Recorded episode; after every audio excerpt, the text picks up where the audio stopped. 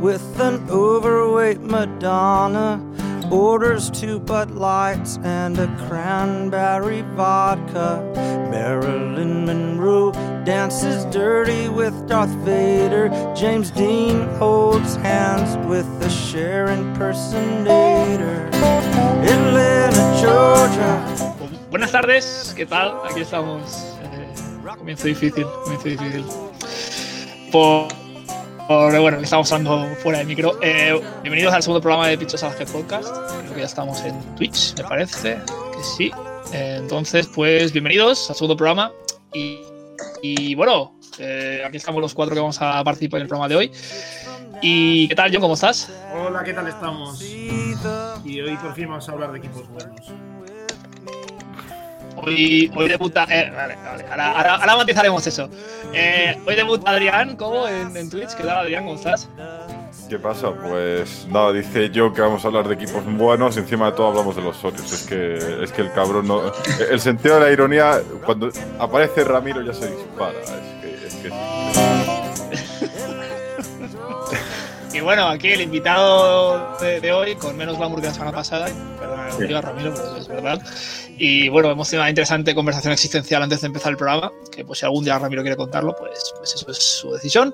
Y bienvenido, Ramiro. Muchas gracias por venir a iluminarnos con tu sabiduría y tu simpatía. Creo que es una, creo que es una anécdota que todos estáis de acuerdo, que no se puede contar en antena y que, bueno, pues eh, si acaso algún día, si vuelvo a estar en aquella situación, igual lo cuento, en, en aquella situación etílica, no en la otra. En la otra es imposible, pero no lo vamos a contar eso.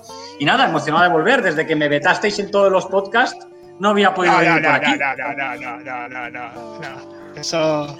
Aquí no se te vetó nada. nada, Estuve vetado nada. en pases robadas, estuve vetado en tras el diamante y a ver aquí qué tardáis en vetarme, ¿eh? Pues, tío, Aquí pulso el botoncito y nada, un minuto, pero no. Eh, a eso- ver, a ver, me- me, Ah, habéis que es para. Bam. Oye, me habéis llamado para darle Hemos ritmo a llamado esto, para- Mario, Mario. Sí, para darle ese toque ramiristo, sí. Hemos claro, para tío, llamarte eh, para, para papá, que papá, nos des que tu, tu internet lento, no, que son Cobo y Molinero. Joder, yo, eh, yo, yo, va, vamos, vamos a ponernos serios. tú, tú, Es, que, es, que, es que acabamos de empezar y es que ya nos pueden chapar el Twitch.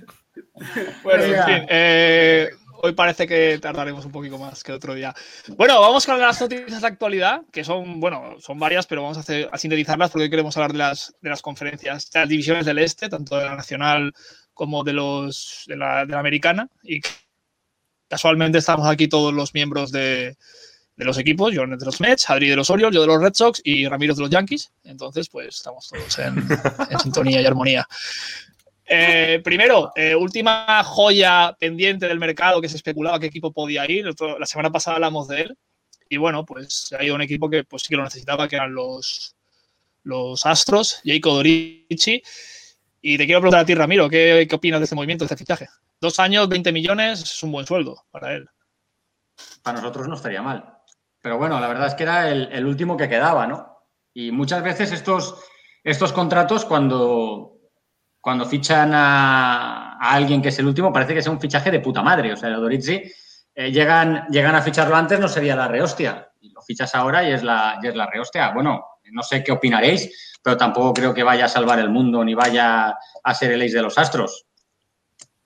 Bueno, es una pieza importante para esa rotación que, pues, comparada con la hace dos años, pues ha perdido bastante, sobre todo por las lesiones de Verlander y la marcha de Cole. Johnny y Adrián, ¿qué comentáis de este fichaje vosotros? Sí, no, al final yo creo que con la lesión de Valdez de, la semana pasada, que parece que puede ir para muy largo, en algún sitio incluso he leído que se podía perder el año, eh, pues necesitaban un poco reforzar, o Dorici era lo mejor que, que quedaba. Y bueno, yo creo que es un lanzador interesante, ¿no? El año pasado lanzó poco por, por lesión, pero bueno, es un jugador interesante que puede aportarles cosas, rellenar ese hueco en, en la rotación, que también con la baja de Verlander y tal, pues la van a, a notar. Y pues yo creo que puede ser fácilmente el abridor 2-3 de- del equipo, ¿no? Entonces, pues bueno, yo creo que sí va a ser una pieza, si va bien, se mantiene sano y tal, bastante, bastante importante para el equipo. Sí, pero por descarte. O sea, es por descarte, porque no quedaba nada. Lo de Valdez y lo de Verlander, pues. Y, y lo de Forrest Whiteley, también, que parece que se va a someter a una tomillone en breves, pues te deja pocas opciones. Pues tres años eh, con la fórmula esta rara de, del buyout en el, en el tercer año y tal, para evitar el, el impuesto de lujo y, y eso, y ya está. Es que poco más. Añadir un brazo, rezar porque lanza entradas y, y suplir un hueco. Bueno, eh, Houston es un sitio en el que trata bien a los, a los pitchers y, y bueno, no. eh, ya está. O sea, podrá lanzar bien, pero es lo que dice Ramiro. Es lo último que quedaba y sin más, ¿no? Es un buen fichaje, pero a esperar que, que rinda y, y poquito. Además, es baratito. Ahí hablaba de un jugador que tenía la millón, previsiblemente. Eh, ayer se lesionó Zach Britton. Luego hablaremos de él porque hablamos de los Yankees. Entonces, solo quería que acabáramos comentando un poco la lesión de Kelenich, de Red Kelenich, uno de los mejores jugadores de Seattle Mariners, que parece ser perder no muchos meses, sino dos o tres. Una lesión en el abductor, pero bueno, eh, todo lo bueno que podían tener los Mariners a principio de temporada, pues ya se, se va un poco, ¿no? ¿Cómo ves tú, Ramiro? No, no le veo una, una, relevancia especial respecto a lo que van a ser las posibilidades de, los Mariners. No sé, no creo que sea nada decisivo. Creo que, como ha dicho John, es mucho más importante lo que, lo que ha ocurrido con Valdez que, que, que, que tener que, la, el, el, el, efecto que pueda tener sobre los Mariners. Sí, yo creo que lo de Kelly, el impacto que pueda tener es más por, por el follón que montó Mather Kevin Macerrera, ¿no? El, el, ex presidente o jefe de operaciones, o como fuera el cargo que tenía, de los Mariners por el tiempo de servicio y tal, que, que otra cosa. Que era... Exacto, exacto, exacto, exacto. Supongo que quedará más a la suspense, que no sé si tampoco le meterán en la primera plantilla, luego le pondrán en la IL, no sé cómo harán, pero vamos, en principio, pues los Mariners tienen una excusa facilita para dejarle fuera del roster y que no acumule tiempo de servicio. Pues como creo que vamos a hablar mucho y vamos a hablar cosas interesantes, vamos a pasar si queréis a, a lo que hemos venido a hablar hoy, son las divisiones del este. Eh, y si no, os no parece, vamos a empezar con la... que teníamos que hablar de, de, que si Bauer lanza con un ojo. Pues podemos hablar de que por qué va... De, por qué Bauer lanza con un ojo. Eh, bueno, pues sí, ya está un poco haciendo lo que se esperaba de él, igual que estás haciendo tú también lo que se esperaba de que hicieras hoy aquí. Entonces eres un poco un Trevor Bauer de, del, del, podcasting beisbolístico en España. Y no, no, sí, no, dicho que, está... que, que Guru quiere que hablemos de que Bauer lanza con un ojo. Eso parece, ¿no? Y dice que cuando lance con dos ojos, pues será más bueno todavía. Eh, ¿Queréis comentar esta chorrada o, o, seguimos adelante? Yo pregunto. No, sin más, que es que yo creo que es un, un, un hecho que saca Bauer el año pasado era que en el sprint training que decía el bateador a dónde qué lanzamiento iba a hacer, esta ellos le ocurrió lanzar con un ojo, luego sube el vídeo a su canal de YouTube contando por qué es y tal, y pues bueno, pues se saca sus 200.000 visitas y, y, poco más. Yo creo que el tío pues se toma un poco a cachondeo todo y a ver la gente que... que sí. Somos todos un poco Trevor Bauer. Estoy de acuerdo, Adrián. Marketing absoluto, ya no, no hay más. Eh, vamos con la Nacional Este, si queréis. Que, pues eso, Quillón pues, nos puede contar cositas. Eh, como la semana pasada, si os parece, vamos de los equipos que, de los cuales se espera menos a los que más se le esperan. Y bueno, vamos a empezar con los Miami Marlins, que bueno, se espera que queden últimos de división. Lo más destacado en esta off-season ha sido pues que por primera vez en la historia una mujer es, general manager, Kim NG, no, no sé cómo pronunciar este nombre, NG o o pues no, sé cómo se dice. Y bueno, sus fichajes más relevantes, Adam Duval, los Braves, consiguieron retener a Starly Marte. Y bueno, es un equipo pues que la rotación, pues con Sandy Alcántara, Pablo López, Sixto Sánchez, tiene un, una rotación bastante interesante para este, para este 2021. Y bueno, el año pasado se habló mucho de, de, de Mattingly, de lo bien que había gestionado la plantilla con dos casos de COVID. Y pues sorprendentemente llegaron a playoff y pasaron, ganaron los Caps pero este año pues supongo que al ser la temporada más larga habrá menos sorpresas. ¿Qué nos puedes contar, Ramiro, de estos, de estos Marlins? Yo, yo creo que no los veo no los veo reforzados respecto al año pasado. Continúan, como tú bien has dicho, bueno, se trata de una, de una rotación que, bueno, pues que es todo lo que como, como hablaba hoy, ¿no? Del suelo de los, de los equipos Fernando Díaz, cuando planteaba el, suelo de los Yankees. Creo que es una, rotación con un suelo bastante bajo. Creo que real, no, no van a llegar a las prestaciones eh, del, año, del año pasado. Creo que fue un equipo, aunque todos los problemas que tuvo con el calendario, al final acabó siendo uno de los más beneficiados de la temporada pasada. Y no se están de acuerdo conmigo John y Adrián. Eh, este año esa división va a ser muchísimo más dura, muchísimo más dura. Y lo cierto es que, bueno, hombre, yo, Sandy Alcántara, eh, me parece un. me parece su ace y, sí, y, me parece realmente un pitcher muy destacable. Creo que el resto de la rotación, López ni Hernández, y luego, bueno, todo lo que ocurre ¿no? con Sixto Sánchez, que realmente es. Bueno, pues, yo creo que se le ha dado más bombo que otra cosa para, para, para. En ocasiones he visto a gente reprochar a los Phillies el traspaso. aunque, aunque llegó quien llegó eh, a, los, a los Phillies procedente de, Miami que para otra cosa. Lo sigo viendo un equipo flojo, un equipo flojo que además este año en esa, en esa división no hay, no hay equipos flojos. Tampoco es que tenga un bullpen, ni que tampoco tenga un, un line-up que puedas decir que, que, si todo sale bien van a acabar metiéndose en playoffs. Aunque también la verdad es que me sorprendieron el año pasado. ¿eh? No sé, esto también Vicente tendría, porque creo que es bastante optimista con los Marlins, y él podría igual tener otra visión. Tenemos que hablar con Vicente algún día para que se pase por aquí. Eh, John, tus rivales de división a priori más flojos. ¿Qué temes más de este equipo? Sí, eh, mm, no sé, yo creo que es un equipo que está en una situación un poco extraña, porque eh, el año pasado, obviamente, yo creo que estuvieron por encima de, sus prestaciones. Eh, creo que era claro. Entonces, es verdad que tienen sobre todo una rotación joven y muy prometedora con Alcántara López, Sixto Sánchez, eh, sobre todo, alguna pieza más que, viene por ahí atrás. En, en, las granjas han fichado a gente interesante, ¿no? Como Adam Duval, tienen nombres pues de estos jugadores un poco que en otros equipos han ido quedando fuera, pero que tienen un nivel más que interesante, como Starling Marte, como, como el propio Duval, etcétera. Pero lo que decía Ramiro, la división va a ser mucho más dura este año. Una temporada, además, se supone que completa a priori de 162 partidos en vez de los 60 del año pasado. no va a ser una carrera de sprint que te puedas colar si empiezas bien en playoff, no hay playoff expandido. Les va, les va a costar mucho más. Entonces yo creo que es un equipo que está en un terreno un poco eh, complicado, que tienen eh, un futuro bastante interesante, bastante prometedor, sobre todo en la, en la, rotación, que quizás el año que viene, dentro de dos, deberían de estar compitiendo mucho más claramente, pero que este año yo creo que van a pegar un bajón en, en cuanto a victorias, en cuanto a rendimiento, también por, por eso, por, por la división que tienen, que se van a tener que estar viendo las caras continuamente contra Braves, Mets, eh, Phillies, eh, Nationals. Entonces les va a costar. Entonces es un, es un, equipo que tiene muchas cosas buenas que hacen pensar en un futuro bastante prometedor, pero que respecto al año pasado deberían de pegar un bajón quizás, quizás importante. Adri. Sí, yo Estoy de acuerdo con eso de que al final lo de el año pasado en general es todo un poco espejismo, primero porque la temporada es súper, súper corta, ¿no? Y,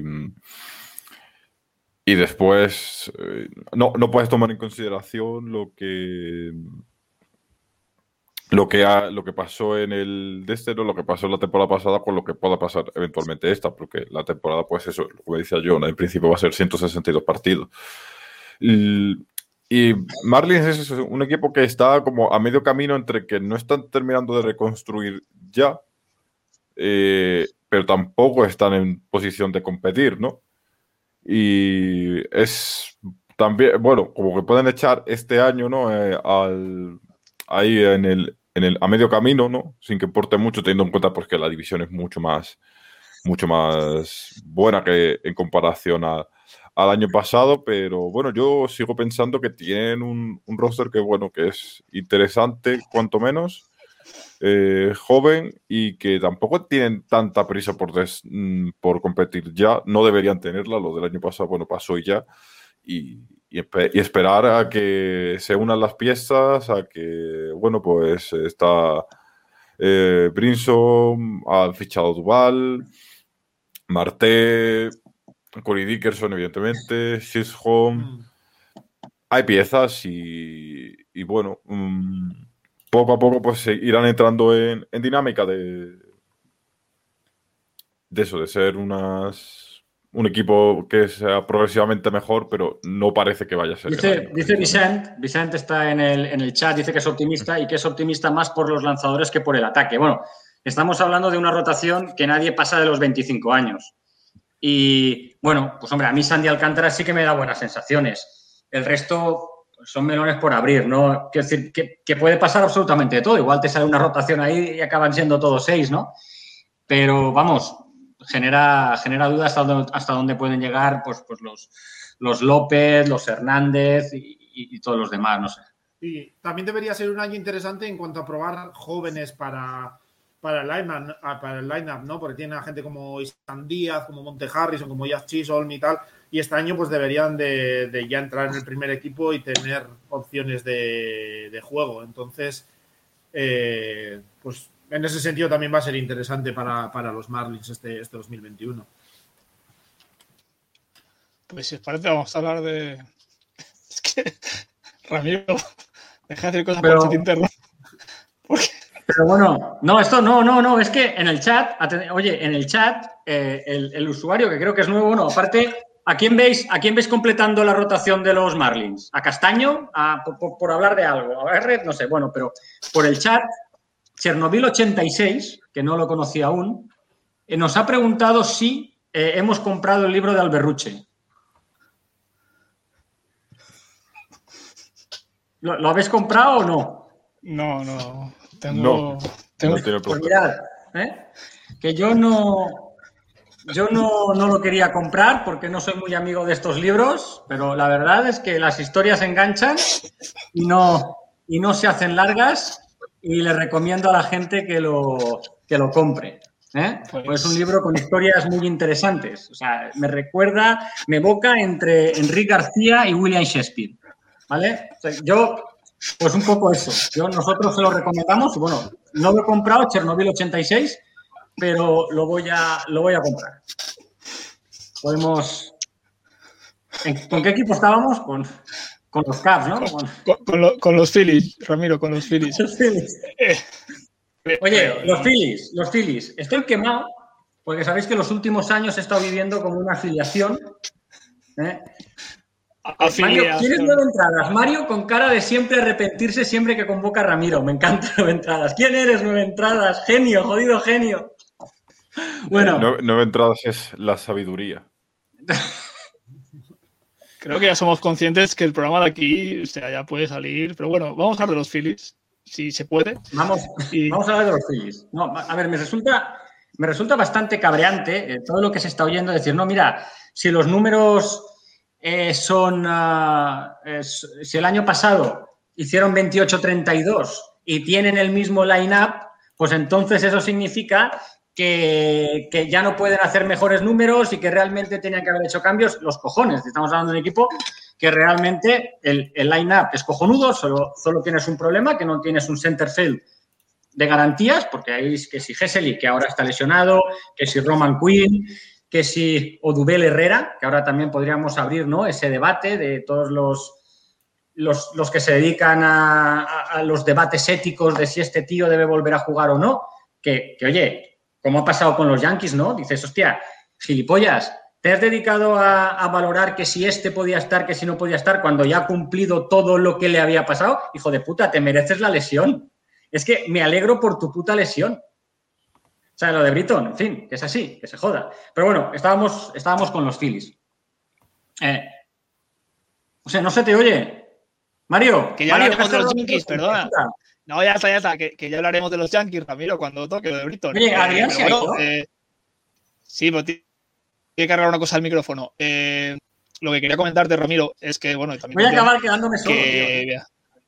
No, no, jamás, jamás. Que bueno, el problema principal de los, de los Phillies este año, ¿no? Con esas dudas si iba a renovar a, o que si iba a quedar Real Mutuo y tal. A ver, sin duda pues alguna, el, problema, el problema fue el bullpen. El problema fue que de 25 oportunidades, 11 salvados y 14 perdidos. El, peor bullpen de los, de los últimos 90 años, pero hay que recordar que el, bullpen, el, el, estadio de 1930 era un estadio, vamos, que, que, los, los, se hacían como rosquilletas. Entonces, claro, era, es, el peor bullpen de la historia, sin, sin duda. No funcionaba absolutamente nada allí, ¿no? Y muchas veces dicen, no, vamos a ver, un bullpen te puede hacer perder los campeonatos completamente. No, no sirve eh, no sirve decir, no, mira, es que, es que, claro, no, no, no, tú no puedes ir con, los, con, con tu rotación a, a, nueve entradas. Claro, con un bullpen así es imposible que llegues a nada, aunque tengas un equipo de garantías. Claro, es que tienes 25 oportunidades, 25 ventajas a las que entras en 60 partidos. Con cualquier otro bullpen de las grandes ligas, hubieras estado en postemporada. Pero no solo eso, es que llegas a la última jornada con posibilidades de clasificarte. Dependes de ti mismo, no empiezas la jornada dependiendo de, tu, de, de, ti mismo, pero continúa la jornada y pasas a depender de, ti mismo. Y aún así, la acabas cagando. Eh, vale, a lo mejor me decís que, vamos, que, que Archie no es un gran closer, ¿no? Entiendo, pero joder, es que son, estaba mirándolo antes, son eh, seis salvados el año pasado, pero cuidado, fue el jugador con más saves sin perder un solo partido. Eso no está, no, no está mal. Y, y, realmente sí que es un tío de garantías. A lo mejor ahora lo que se busca es un tío, porque tampoco hay closers a, precio de saldo, evidentemente, y a lo mejor ahora lo que se está, lo que se está buscando, evidentemente, es no perder, no perder partidos. Eh, otra cosa es el efecto Dombrowski. Joder, está, uh, está todo el mundo alucinado con Dombrowski. Eh, el uh, eh, Bryce Harper es una bocanada de aire fresco. Sabes que con ese tío vas a funcionar. Pero es que no sé qué me decís, pero eh, nunca ha fracasado en ninguno de sus proyectos. Joe Girardi tampoco ha fracasado en ninguno de sus proyectos. Y luego, sí, vendrá la tocada de cojones, que luego cuando él se va, las granjas están destrozadas y mierdas de esas. No, a ver, ese tío ha conseguido títulos en equipos que, que no daban para tanto. Y cuidado, que vale, no, no, es que no lo consigo en Detroit. O sea, lo que hizo ese tío en Detroit es absolutamente imagina, inimaginable completamente. Y sin destrozar granjas. Que, que, que muchas veces, hostia, solo él, solo él ya ya ha dado y ha generado una moral para todos absolutamente acojonante. Eh, incluso Bryce Harper, que es un poco el que más habla, ¿no? El, que, el que nunca se esconde en ese sentido, eh, lo, respecto al bullpen lo decía, es que los miras y te das cuenta que son grandes ligas, no son la gente de antes. Porque es verdad que, bueno, falló lo del experimento David, Robbins, eh, David Robertson, ya estaba liándome yo como hacían los del, los del Babel, eh, joder, pero, pero ahora mismo ya, eh, aparte de, eh, aparte de Archie es verdad que a lo mejor tú dices, coño, nos estamos, eh, nos estamos encomendando demasiado a, las posibilidades de que Alvarado vuelva a ser el que fue en otro tiempo. Pero es que, joder, el otro día de un bullpen que, que vamos, que lanzaba como, como una vieja, porque la media, la, la media de la bola rápida del, del, bullpen se situó en 93 millas por hora el año pasado. El, en su debut, además lo tengo aquí, de, de, los nueve lanzamientos que hace, cuatro llegan al menos a 99. Su sinker llegó a los 100 en dos ocasiones. Y en, esas, y en esos, y esa cifra, en los dos últimos años, solo lo había eh, logrado Ser Anthony Domínguez. Y que evidentemente, o sea, lo de Ser Anthony Domínguez era para cagarse porque era un tío que era eh, totalmente una, una locura. Era un tío que era capaz de lo mejor y de las mejores rachas y de las peores rachas. Eh, vas a tener ¿vale? eh, a, a, y, tienes a Neris, que Neris, pues a lo mejor, oye, pues el año pasado hacía lo que podía y, lo que no podía, a Romero, a Watson y a Brogdon. Est estamos hablando de gente con mucha más velocidad, estamos hablando de gente con, uh, con mucha más eh, variedad de lanzamientos porque todos, absolutamente todos, son especialistas en un lanzamiento determinado y estamos hablando de gente con muchísima más personalidad. La moral del equipo va a subir en ese sentido. Y en cuanto a la rotación de abridores, bueno, pues ahí sí que hay un, aquí sí que hay un problemilla, ¿no? Porque realmente solo, solo tienes tres tíos. Eh, lo, que, lo que te puede dar Nola, que evidentemente luego hablamos y decimos, no, es que el 2020, el 2020 eh, realmente no eh, fue un año que no me sirve para valorar nada. Y es más, mm, con sabiendo lo que venía después, sabiendo que ya podías ganar de ocho carreras que te iban a destrozar la ventaja, pues evidentemente poco podía hacer esta gente, ¿no? Ya salías a lanzar mal y, ya salías a batear mal y ya defendías mal porque sabías que aquello iba a ser un puto desastre, ¿no? Entonces, a lo mejor eh, Zach Wheeler, eh, Zach Eflin, que, que ya en el 2020 estuvo bien y que incluso fue hasta, hasta el mejor y que además el tío pues está con muchísima moral, ¿vale? Y luego, más allá, eh, vale, Muri Anderson mm, no son uh, Randy Johnson Carselling, pero bueno, y luego el tema Spencer Howard, ¿no? Que se tuve que hablar con ellos para el sobre él para el tema de la, de la previa de los, de los prospectos y el chaval pues tiene un problema, ¿no? Porque el tío, pues por problemas de hombros, no puede aguantar una temporada de 162 partidos, se está planteando qué se hace, si se va a una rotación de seis, eh, de seis pitchers. Es un tema que también podríamos comentar luego, ¿no? Si lo que se está hablando de que muchos equipos, o debido a que viene una temporada tan larga después de una temporada tan corta, van a ir a rotaciones largas, van a ir a rotaciones incluso de, seis o, van a estar pues, pues con openers muchos de ellos, pero realmente gente acostumbrada a rotaciones de cinco y a esos ritmos de lanzamiento, si rotaciones de seis van a, van a funcionar o no, realmente lo que van a crear es disfunciones ¿no? y, que, y que la gente pueda, pueda perder el ritmo. Es posible que con Spencer Howard fuera a la, a la de seis y bueno, eh, eh, Velázquez parece que este es el primer año en que se queda sin puesto.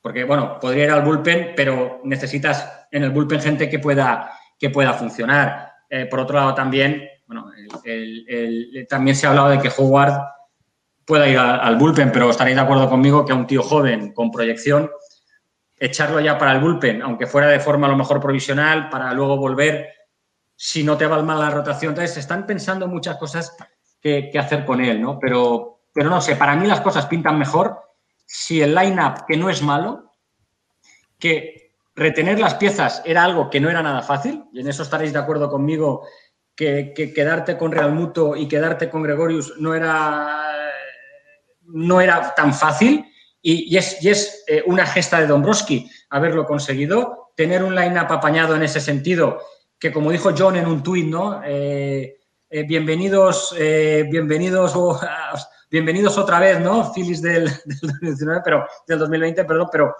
pero que realmente es, un ese line-up con un bullpen que funcione, que no le haga perder absolutamente todas las, las, ventajas y con esa rotación de abridores que al menos tienes tres, joder, con que, con que haya otro, o sea, ya hay un equipo apañado, porque además estaréis de acuerdo conmigo que fuera de los Dodgers, no solo en la nacional, sino en general en todas las grandes ligas, fuera de los Dodgers no hay nadie. Está todo muy abierto. Y, y, John, estarás de acuerdo conmigo que con el line-up, con los abridores y con el bullpen que tienen los Mets, si les sale bien, se hacen con la. Se hacen, vamos, llegan a la final de la Nacional, ¿no? Vale, John, eh, comenta. que dice, sí, de acuerdo conmigo, pero no nos deja. Dale, John. no, sí. Ah, está muy bien, eh, no, no, a ver, yo qué sé, yo es que Filadelfia es. Ramiro lo ha contado más o menos todo, yo creo, ¿no? Es un equipo. A mí me dejaba un poco como frío. Yo creo que lo he hecho alguna vez, porque sí que tiene piezas. El, el line-up lo estaba mirando ahora. Y la verdad es que tienes una combinación un poco de todo, ¿no? Porque tienes, obviamente, a alguien súper completo como Harper, tienes a Real Muto, el poder de Hoskins, has mantenido a, Gregorius, Alec Baum que pintaba muy bien el año pasado, a McCutcheon todavía le puede sacar eh, cosas. El bullpen para mí eh, es, pues obviamente mejorarlo del año pasado era fácil porque, mm, o sea, lo del año pasado fue un desastre monumental, histórico, pero sí que las piezas que han llegado general tengo la sensación de que son un poco proyectos de, de a ver qué tal salen, ¿no? Eh, sobre todo Alvarado, Kinsler, Tony Watson. Entonces, eh, tengo todavía mis dudas ahí y es que en la, en, la rotación, pues Nola, si Wheeler el año pasado está mirando aquí, tuvo cuatro, no llego a, medio home run cada nueve, cada nueve entradas. Sostener eso y en el, en el estadio de Filadelfia además va a ser muy complicado. Eh, no la veremos, Spencer Howard, pero es que luego detrás no hay nadie. Es, es, el vacío absoluto. Entonces a mí es un equipo que creo que puede hacer cosas buenas y le encajan las piezas. También creo que lo del año pasado, sobre todo lo del bullpen, eh, fue una situación muy excepcional que ya se acabó liando el tema y al final yo creo que era también una cosa mental del propio bullpen. Este año debería mejorar todo eso, pero yo creo que se pueden quedar un poco cortos. Pueden que este año encajen todas las piezas y que tiren para adelante, pero yo creo que, les, va, que les va a costar más en esta división, ya lo hemos comentado, pero es un equipo que sí tiene cosas, pero me deja un poco, un poco frío. Eh, Adri. Bueno, después de Ramiro y yo, joder, ahora es más complicadete, ¿no? Pero a ver, eh, yo creo que, yo estoy con John en que es un equipo como que, que tiene muchas piezas, ¿no? a mí el line me parece brutal. Eh, después nos dirán que no hay que pagar a los catchers, que no sé qué. Bueno, pues yo creo que lo de pagar al mutuo a mí no me parece tan, tan escandaloso como se vende. Eh, creo que, sinceramente mm, eh, lo de Gregorius no me lo esperaba que lo fueran a retener, pero lo han conseguido y han mejorado el bullpen, mm, que era, era muy fácil, pero lo han mejorado muchísimo. Y creo que, que, bueno, estando tan abierto como está todo en, en, esa división, pues oye, lo mismo dan un, no, no un susto, pero en el sentido de que no es, eh, tampoco es tan lejano que este equipo vaya a competir. No sé, es como, no, no es como el caso de los Marlins. si Marlins se cuela en playoffs, digo, joder, es, ha habido aquí una hecatombe en muchos equipos. Si Phillies entra en playoff, no me parecería tan raro, sobre todo ya hablaremos de la central, pero la central eh, va a entrar uno y porque tiene que entrar. Eh, Padres Dodgers, eh, a partir de ahí, pues las otras dos plazas será gente de la, de la este a muerte. Y, entre Nationals, Braves, Phillips y Mets, no creo que haya una diferencia de escalón y de tier tan grande como pueda haber en otras divisiones. Roto Chamberlain da solo tres derrotas menos que Braves, que sería el segundo equipo. Y me parece muy. de 84-78, me parece un muy buen porcentaje de victorias para los Phillies sobre todo por el pesimismo que, habéis compartido aquí. Dice, dice, nueve entradas que quizás no hubiera invertido tanto en, JT Real Muto y, usar ese dinero para fortalecer el bullpen. La verdad es que te hace falta un catcher en cualquier equipo. JT Real Muto era fundamental, sigue siendo fundamental y personalmente es hoy por hoy el mejor catcher de las grandes ligas. Y es muy difícil, no estaréis de acuerdo conmigo, decir voy a fichar un, más en estos tiempos un bullpen de garantías. No existen los bullpens de garantías. De hecho, yo no sé quién es el último closer o el último setup que ha hecho cuatro temporadas buenas. Es no mm, es muy complicado el, uh, el, decir voy a fichar un bullpen de garantías. No, solo por la, por la inexistencia de piezas, ¿vale? Que no, en el mercado a lo mejor no tiene esas piezas para poder, para poder tener ese bullpen de garantías. Pero, pero es complicado. El, bullpen eh, es irregular. Estamos hablando de. la volatilidad de los relevistas, ¿no? Y que te cuenten a ti el amigo Edwin, ¿no? Que te cuenten a ti el amigo Edwin. O, o claro, o, Kenley Jansen, o el propio Mark Melanson, gente que tuvo temporadas brutales, que eran los mejores y que, y que de repente pues, el, el, bajón fue importante. Es que ahora dices, háblame de un closer fundamental en los últimos cuatro años y a ver de quién me vas a hablar incluso Closer, porque estamos hablando, no, es que es Heider para tal, pero no hay, o, Miller, fueron gente muy puntual. No, claro, háblame de, dime, oye, no, es que este es, ha sido la hostia en estos, en estos últimos cuatro años, no me lo vas a encontrar, porque la gente tiene una, dos, tres, dos, pero, pero es muy difícil ser un closer decisivo durante muchos años. El bullpen es, a veces y en muchas ocasiones es lo que más decide, pero al mismo tiempo es lo, lo más difícil de tener en garantía. Y tú a lo mejor miras, miras a, incluso hoy por hoy, tú dices, John, joder, el, bullpen que tiene los Mets, si esa gente saca lo que ha sacado en otras épocas, ¿a qué le temes? No le temen ni a los Dodgers. Mm. Pero claro, es, es, esa irregularidad que tienen los bullpens. Y mira, o sea, lo que ha sido lo que tienes en tu casa, John, joder. Sí, no, no, luego, pero, Ramiro, luego hablaremos de los, de los Mets, que luego hay tiempo para largo y tendido. Vamos con el equipo que pues le, le dan tercero por la cola y tercero por, por, tercero de la división, que son los Washington Nationals y que bueno, es el equipo que hace dos años ganó las, las series mundiales, por los, si no estáis por aquí. Eh, fichajes, pues sobre todo el de Josh Bell y Schwarber, pues que les da esa profundidad en el line-up.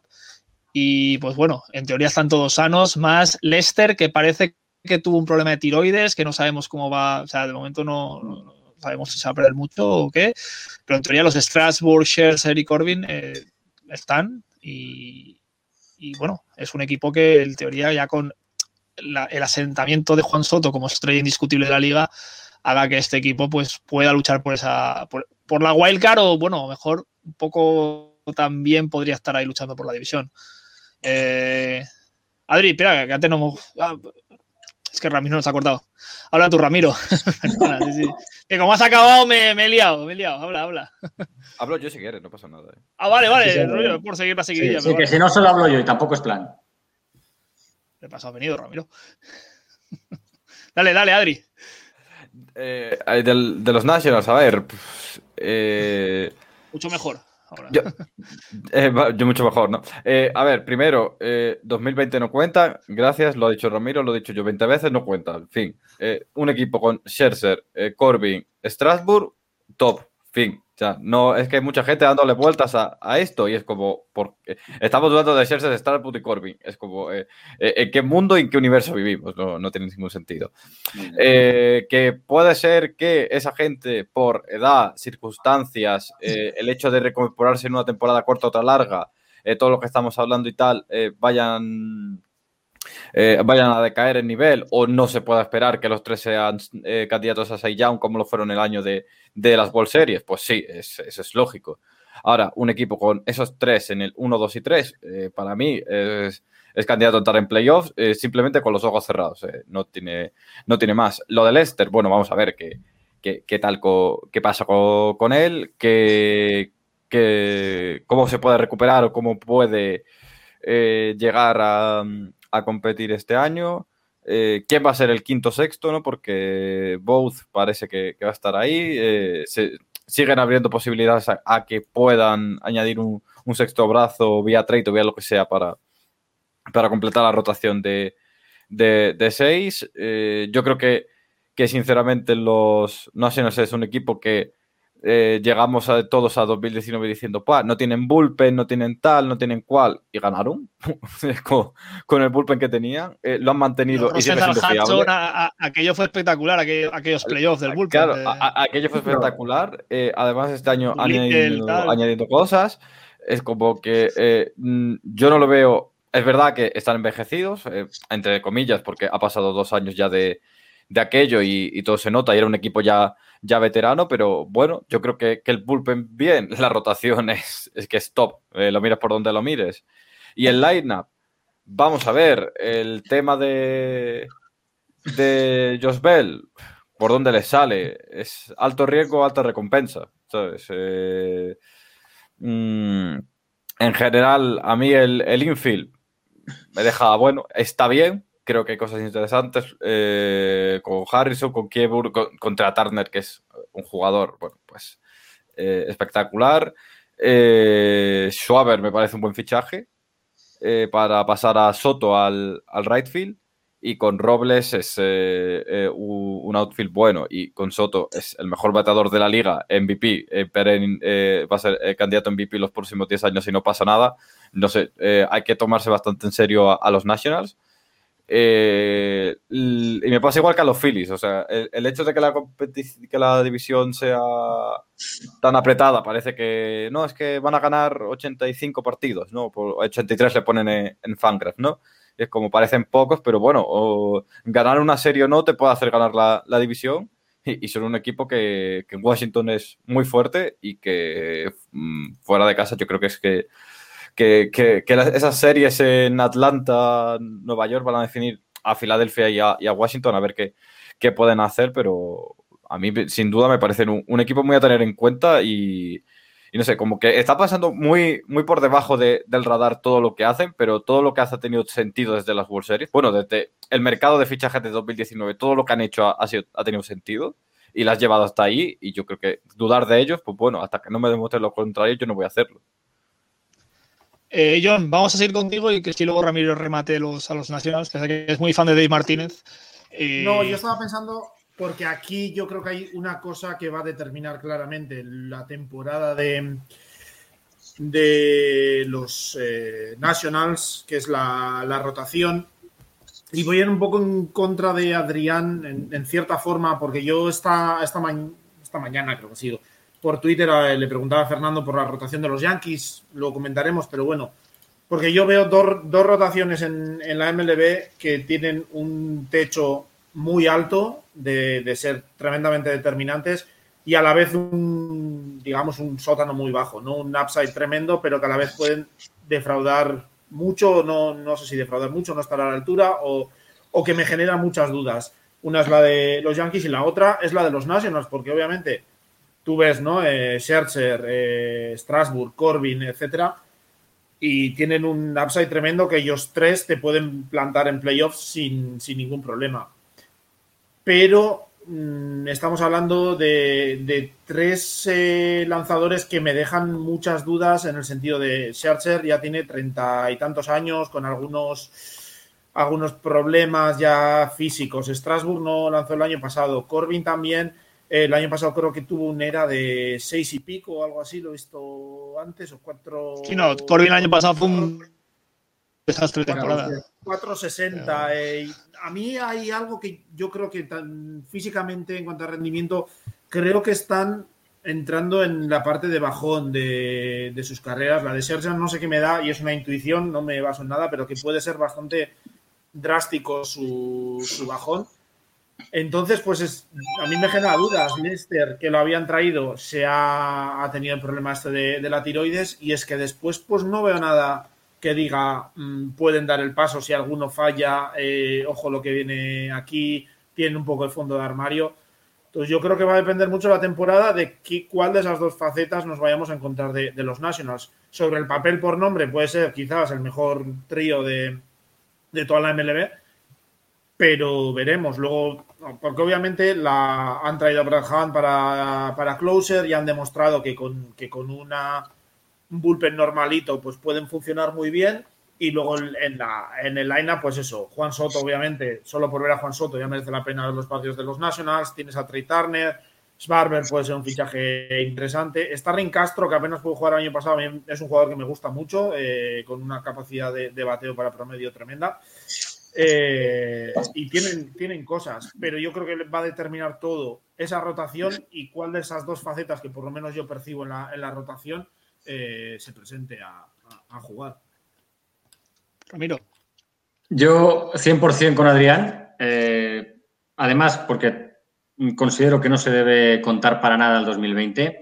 Creo que para mí es la, es la mejor rotación de las grandes ligas, sin tener nada que, que envidiar a la de, a la de los Dodgers, aunque la rotación de los Dodgers sea de 8.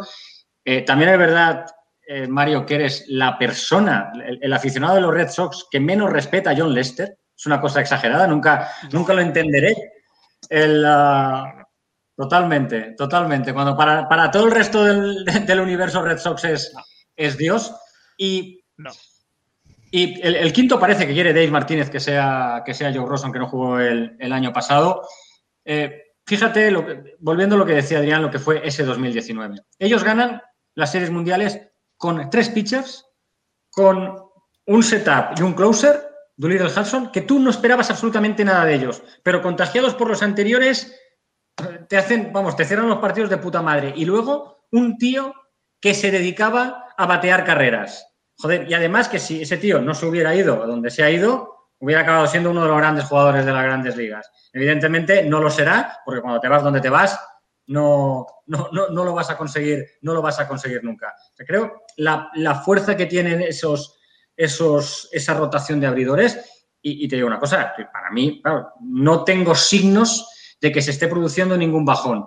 Más que nada también porque no me vale lo del, lo del, lo del, 2000, lo del 2020 aunque lo he utilizado antes con Flynn, pero porque alguna referencia hay que tener de Flynn y espero mucho de ellos. Espero muchísimo de ellos, incluso en esa, en esa división, porque a mí, y os lo vuelvo, bueno, mm, aunque les, esté yendo bien durante mucho tiempo, eh, siempre pienso que los Braves llevan tiempo aprovechándose de bajones en su, en su división para llegar a donde han llegado y luego en playoff hemos visto muchas veces eh, lo, que, lo que son a la hora de, la verdad, con todo mi respeto para Fernando y con todo mi respeto para, para Buru. Eh, luego, hablamos si quieres lo, del Y otra cosa, eh, Juan Soto, el contrato de Juan Soto. O sea, ahora que se habla del contrato de Juan Soto, a mí me cabrearía que a ese tío le den menos pasta que al amigo Tatis. No va a pasar. todo, apunta, todo apunta que va a estar por ahí la cosa. Porque más ya es una cantidad de. Ahora también te digo, si los Nationals igual está cobrando dinero Soto hasta el 2150, porque con la afición que tienen a, diferir contratos, igual. Los hijos de los hijos de los hijos. muy rápidamente. Eh, vamos a ir, como bueno, aquí y bueno, puede haber dudas por parte de los aficionados de quién puede ganar o quién posibilidades tiene de ganar la, división. Eh, yo estoy viendo Rotochamp y Rotochamp eh, a los Mets campeones, entonces vamos a hablar ahora de los Braves, ¿vale? Y bueno, pues el equipo de Snitker, eh, pues sin duda de los mejores lineups ofensivos de la liga, con Freeman, Acuña, Alvis, Ozuna, que se quedó este año al final. fichaje del veteranísimo Charlie Morton, luego hablaremos de los que también se han mermado mucho esa rotación. Parece que Soroka podría volver tirando a junio, aquella lesión que tuvo el tendón de Aquiles. Y bueno, junto a Max Fried, o Fried, o Fried, que me dice, Buru siempre me pega la bronca de cómo lo pronuncio, y Anderson, e Ian Anderson hace una rotación y un equipo muy, muy, muy completo. Eh, vamos a empezar ahora con Ramiro, vamos a hacer un poco anti-reloj. Eh, vámonos un poco de, estos Braves, Ramiro, que te, que, te, a ver, sin perjuicio de, lo que has dicho tú, de ese poder ofensivo, eh, yo, os pregunto por, la confianza que tenéis en esa rotación. Porque si estamos hablando de, suelo, es decir, si estamos hablando de suelos, eh, en esa rotación, y sin, perjuicio de que Charlie Morton ah, mm, es Charlie Morton y a la hora de la verdad no deja de ser Charlie Morton, y luego creo que cuando hablemos de los Reyes, igual nos llevamos alguna sorpresa, ¿no? Alguna alguna de estas estadísticas, Adrián Cobo, ¿no? De estas que te sacan realmente lo que pensamos de lo importantes que han sido en una temporada los jugadores y de lo que realmente lo han sido, ¿no? Pues espero, espero algún comentario por tu parte de lo que fueron el año pasado para los Reyes, eh, Snell y, Charlie Morton, ¿no? Fuera, y, de, lo que ocurrió en, en ah, al, final, al final de temporada. Yo os hago una pregunta. ¿Tanta confianza os genera esa rotación? ¿Tanto potencial? ¿Tanto potencial defensivo veis en ese equipo? Hombre, tanto Wright como Anderson el año pasado en playoff estuvieron muy bien y estaban muy por encima de lo que se esperaba de ellos. Si Soroka vuelve sano, tienes ahí tres, cuatro tíos que te mantienen una rotación muy digna. Vamos, es que estamos hablando, de estamos hablando de los suelos de la gente. Porque si hablamos de potenciales... Suelo, tío, no, si hablamos, vamos a ver, si hablamos, si hablamos de potenciales, eh, si hablamos de potenciales, ya dejamos de hablar, se habla de los Mets y ya está. Yo, yo he encantado, o sea. Eh... Sí, sí. a, mí solo que me encanta. No, a, ver. pero yo, creo que es, a mí es un equipo que en general, para, para mí a día de hoy, por mucho que me gustaría hacer caso a todas las proyecciones que han salido de todos, que ponen a los Mets ganando la división bastante fácil además en algunos casos. Para mí los, los favoritos siguen siendo los, los Braves. Eh, más allá de la si me preguntas por la rotación, yo es una rotación que te la compro. Morton, no sé cómo va a estar, pero yo en Fried, Anderson y Kyle Wright confío bastante para que mantengan un poco el, el camino hasta que llegue Soroka y lo vayan reforzando. Entonces, a mí es una rotación que, me gusta, que, no, quizás no tiene el nombre de, quizás la de Washington antes, no tienes un DeGrom, no tienes un Gary Cole, pero yo creo que le van a sacar jugo los, los Braves. Tienen un bullpen que luego en un momento dado eh, del que pueden echar mano con mucha seguridad. Y es que ese lineup te va a poner carreras, entonces tampoco necesitas ganar todos los partidos 1-0. Entre Albi, entre Alvis, Freeman, Acuña, Ozuna, es que te van a poner 4 o 5 carreras por partido. Entonces tampoco necesitas, eh, pues eso, ganar 1-0 los partidos como, como no. Amarrategui Blues. Eso a mí no me. Yo, yo creo que no, no, no ha funcionado nunca ningún equipo que se haya planteado, tengo una ofensiva brutal, me da igual las carreras que me metan porque voy a meter una más. Creo que no ha funcionado nunca nadie así. Y sin dudar, que os, lo he dicho antes, es decir, los Phoenix Suns de Anthony. Del poder, del poder ofensivo. Yo no dudo del poder ofensivo que tiene ese equipo, por supuesto que lo tiene. Pero no estamos hablando de una situación de, de Rockies que tienes que anotar 15 porque tu equipo va a permitir 14 al final por, por, las circunstancias que son en Colorado, ¿no? Pero creo que es una rotación buena, eh, que no es ni mucho menos, ni siquiera mediocre, te diría. O sea, a mí me, me parece que está en el tercio superior de, de, de sin, la liga. Sin duda, entonces, sin duda. y que no centra las 10 primeras, John. Rotación, sí que tienes un line-up excelente que te va a poner muchas carreras, pero es que también tienes una rotación muy buena. No es me voy a ganar los partidos eh, a base de, de bombas y, y, de anotar. Creo que pueden tener esa combinación y que también tiene ese bullpen, que, o sea, con esa rotación, que es muy joven en, en, el fondo, por mucho que esté Morton, les pueden dar esa tranquilidad a base de, de darles por lo menos un, un colchón para, para, que puedan trabajar. Adri, remata los Braves. Remátanos sí, los yo estoy un poco en la, en la línea de que el, el suelo de los o sea, los Braves han tenido y tienen, y hasta que les demuestren lo contrario, tendrán una esperanza mayúscula en que Anderson y Wright sean lo que han, predestinado a ellos que vayan a ser, ¿no? Eh, con Anderson parece que puede ser así, con Wright, bueno, pues un poquito se ha bajado el hype, pero bueno, parece que puede ser pitcher de grandes ligas pero ¿hasta qué punto el, el, hecho de que la estrategia que siguen de, Buah, pagamos un hiperveterano un año eh, a trope porque podemos permitirnoslo y el resto de piezas jóvenes le, le van a llegar a sustentar hasta batir a los Dodgers, ¿sabes? Es como...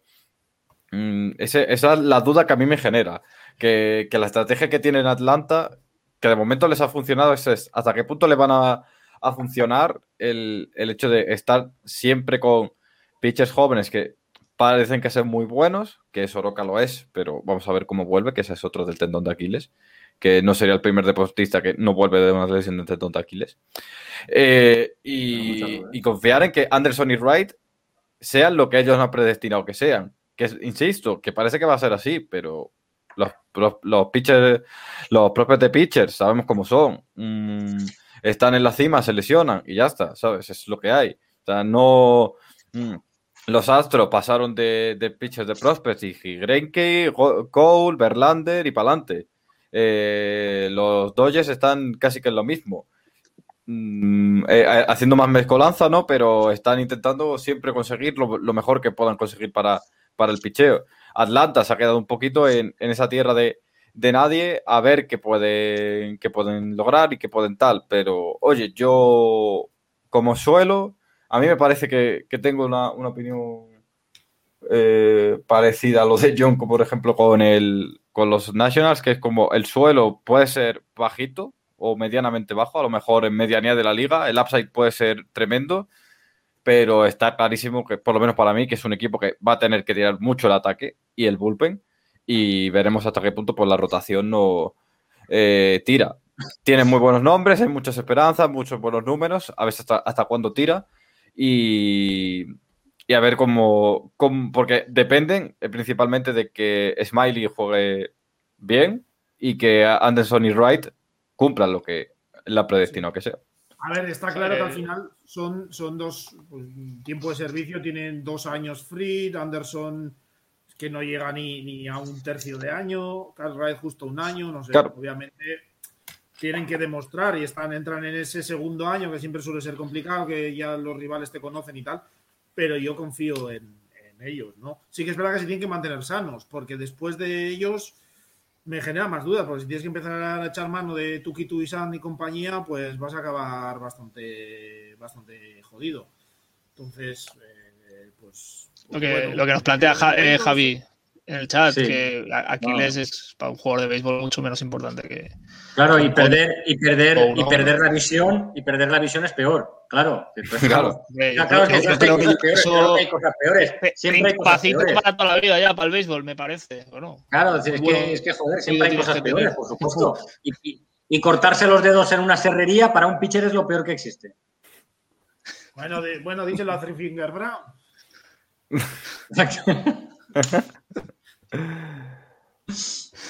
Ay, señor. Pues nada, eh, vamos a ver el Guru está obsesionado con el tema Bauer, está, está obsesionado con el ojo de Bauer. Debería, debería hacerse un monográfico con el ojo de Bauer, ¿eh? Te, habíamos, te, habíamos propuesto una canción, la, habías propuesto tú, Ramiro. Dijimos que si te portabas bien la pondríamos, pero creo que va a poner la de Piratas del Caribe para tocar los huevos ya con el tema Bauer. claro, Goonies o en fin. Eh, nada, vamos, vamos ya a hablar del presumible, según los entendidos y los que hacen los, porcentajes eh, en las webs, estas tan interesantes que leemos todos. Los New York Mets les dan en Rotochamp, la tengo aquí, 98 No, estos son los Yankees, coño. 93 victorias, 69 derrotas. Eh, creo que no hay nadie mejor que John Molinero para justificar. antes, antes, de que entre John, antes de que entre John, hoy un artículo en ESPN que planteaba el hecho de que no estaba pasando nada, que no este año en la pretemporada, ESPN, el artículo te decía, oye, no ha pasado absolutamente nada, no están habiendo contratiempos raros, no han pasado historias bizarras, no hay nada. Es decir, Mets se está eh, eh, comportando como un equipo normal.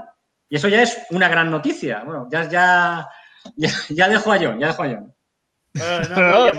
nuestro también, ¿eh? que entre lo del Jared Porter y no sé qué y no sé cuál, ya hemos tenido también nuestra cuota y aquella historia extraña de, de Cohen y las inversiones esas en GameStop y no sé qué, que hubo, hubo algún follón extraño. Pero sí, no sé, este año parece que están todos los eh, todos estos sistemas de proyecciones, Pecota, eh, los de Fangraphs, eh, todos enamorados de, los Mets por algún motivo particular y sorprenden en algunos casos eh, que estén lo poco que, les gustan los, los Braves. Pero sí, eh, no sé, la verdad es que eh, hay en el equipo en general hay mucha ilusión en la afición. obviamente el dueño nuevo, librarse de los Wilpon ya ha sido un paso adelante muy, muy importante. El dinero que trae ahora Cohen, los movimientos que se han hecho. Es verdad que se había rumoreado que si íbamos a traer a Stanton, a Springer, a Bauer y que íbamos a pinchar a, los. Con Lindoria creo que podéis estar contentos.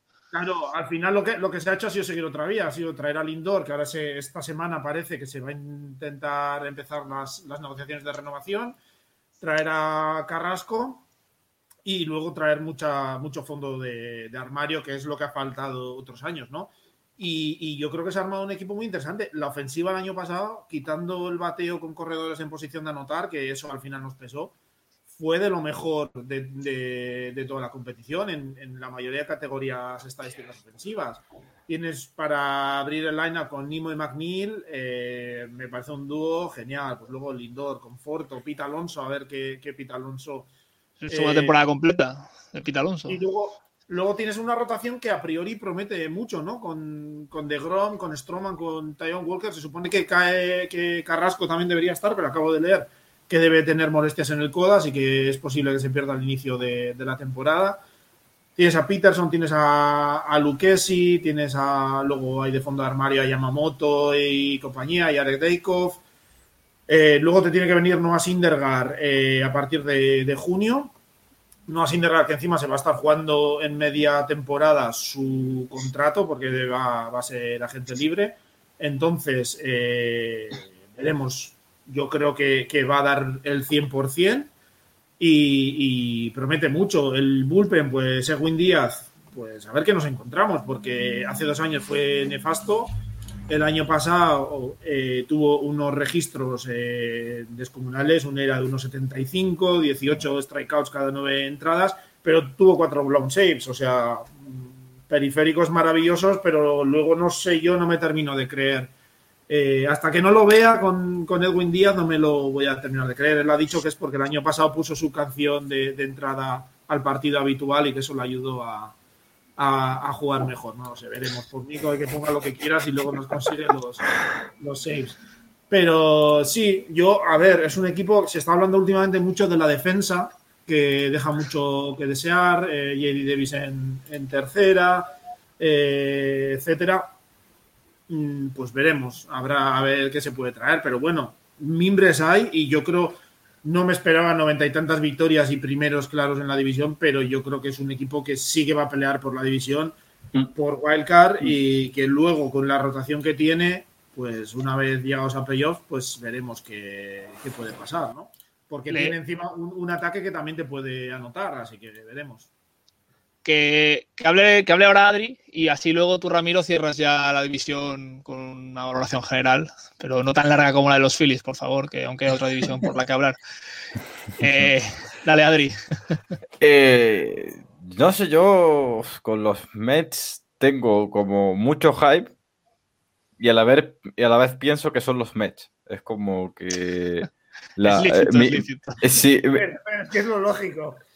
que claro, o sea, es como, eh, soy muy racional con, los Mets, ¿no? Es como, ve a Lindor y digo, si es que se me va la cabeza con Lindor, eh, top 10 jugadores de la liga, para mucha gente top 5, podemos debatirlo. es un buen debate. Y tal, es un buen debate. Eh, es como Dominic Smith, eh, Pita Alonso, a ver qué tal, eh, Pilar, Nimo, que eh, Conforto a mí me parece un jugadorazo, o sea, o sea, Conforto es increíble, es de los jugadores más infravalorados de la liga. ves el bullpen y dices, a la mínima que Edwin Díaz ponga pitches, pitches en, la, en la zona de strike, va a ser un bullpen espectacular. Tiene a de Grom, ya, suficiente notación. Eh, si vuelves a integrar medio potable con Carrasco, eh, Walker y, tal, es una rotación muy buena. Y es como, que puede fallar aquí, pero al mismo tiempo tu mente te dice, tío, algo va a fallar, porque son los Mets. Es como que. Algún caso extradeportivo de. Claro, extradeportivo que, que, de repente.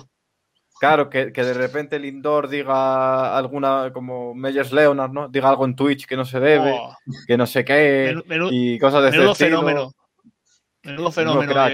Eh, acaba, de saltar una notificación en Score que, que, los Rangers van a abrir el, el ballpark al 100% para el Opening Day que es como que vayan a jugar a Texas y mm, se pierdan 20 partidos por el COVID, yo qué sé, tío, es como... Que ha, salido eso y cinco minutos después que Joey Voto ha dado positivo en COVID, así que... Ah, va, fantasía, empezamos. Joey Voto ya es persona de riesgo, ¿eh?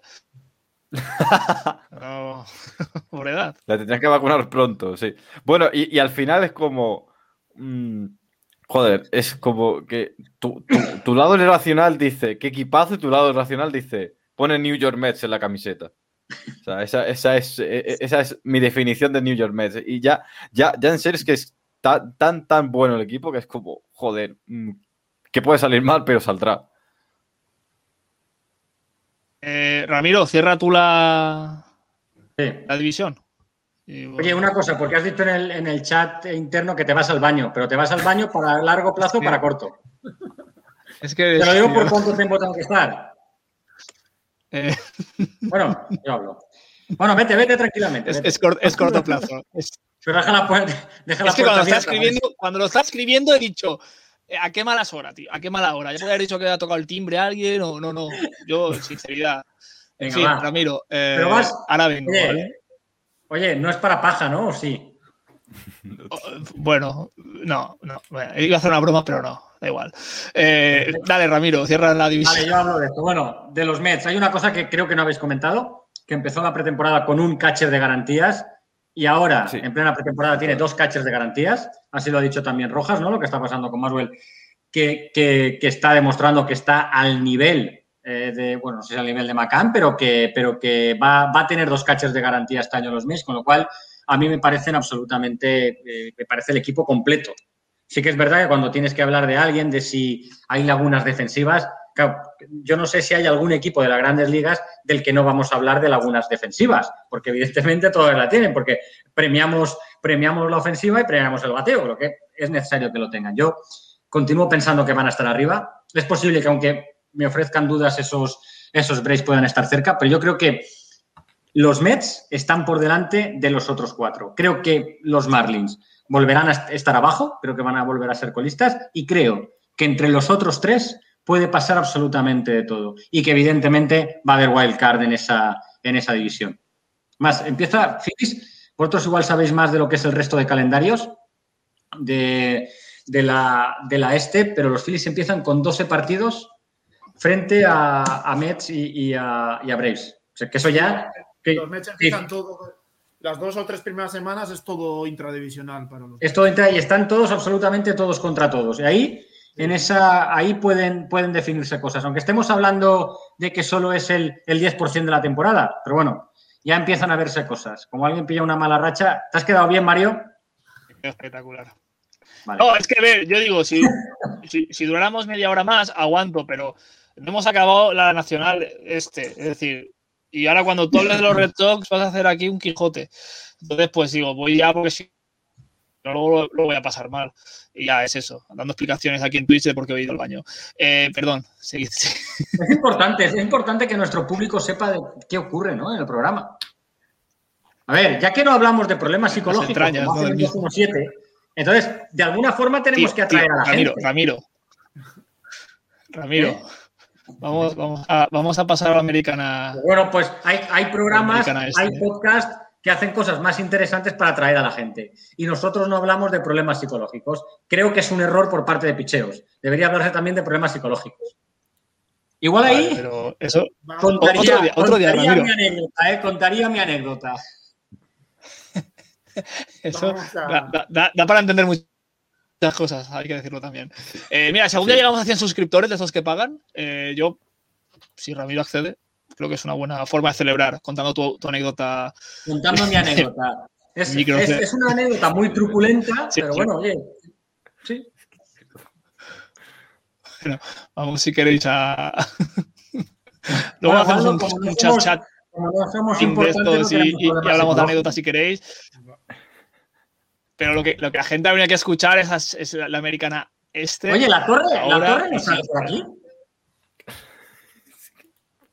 Eh, bueno, ya saldrá. La torre puede venir cuando quiera. a la invitación. Coño, por supuesto. Ha tenido que venir hoy a hablar de los, que... de los, Red Sox. Que tenía que venir hoy Puri y no le dejaron. El, el Buru dijo que no, que, que, no podía tal, que tenían que venir tal Cobo y Molinero. La, próxima vez no vengo yo y viene. No, pero eso. No, vamos a ver. Ella. Pero a lo mejor, coño, a lo mejor vosotros sois más para un programa a las dos de la mañana. Con Jesús Quintero de moderador, ¿no? Ojalá. es, que, es que es increíble, tío, cómo nos vamos. Pasa varios pasos que si no, no acabamos. Eh, pues te paso a ti. Ya quería hacer una breve introducción de la americana este, de todas las cosas que podemos esperar de ella, pero, pero bueno, vamos a empezar hablando de los Orioles. Que... Fin, de la, fin de la presentación. Lo, siento, lo siento que.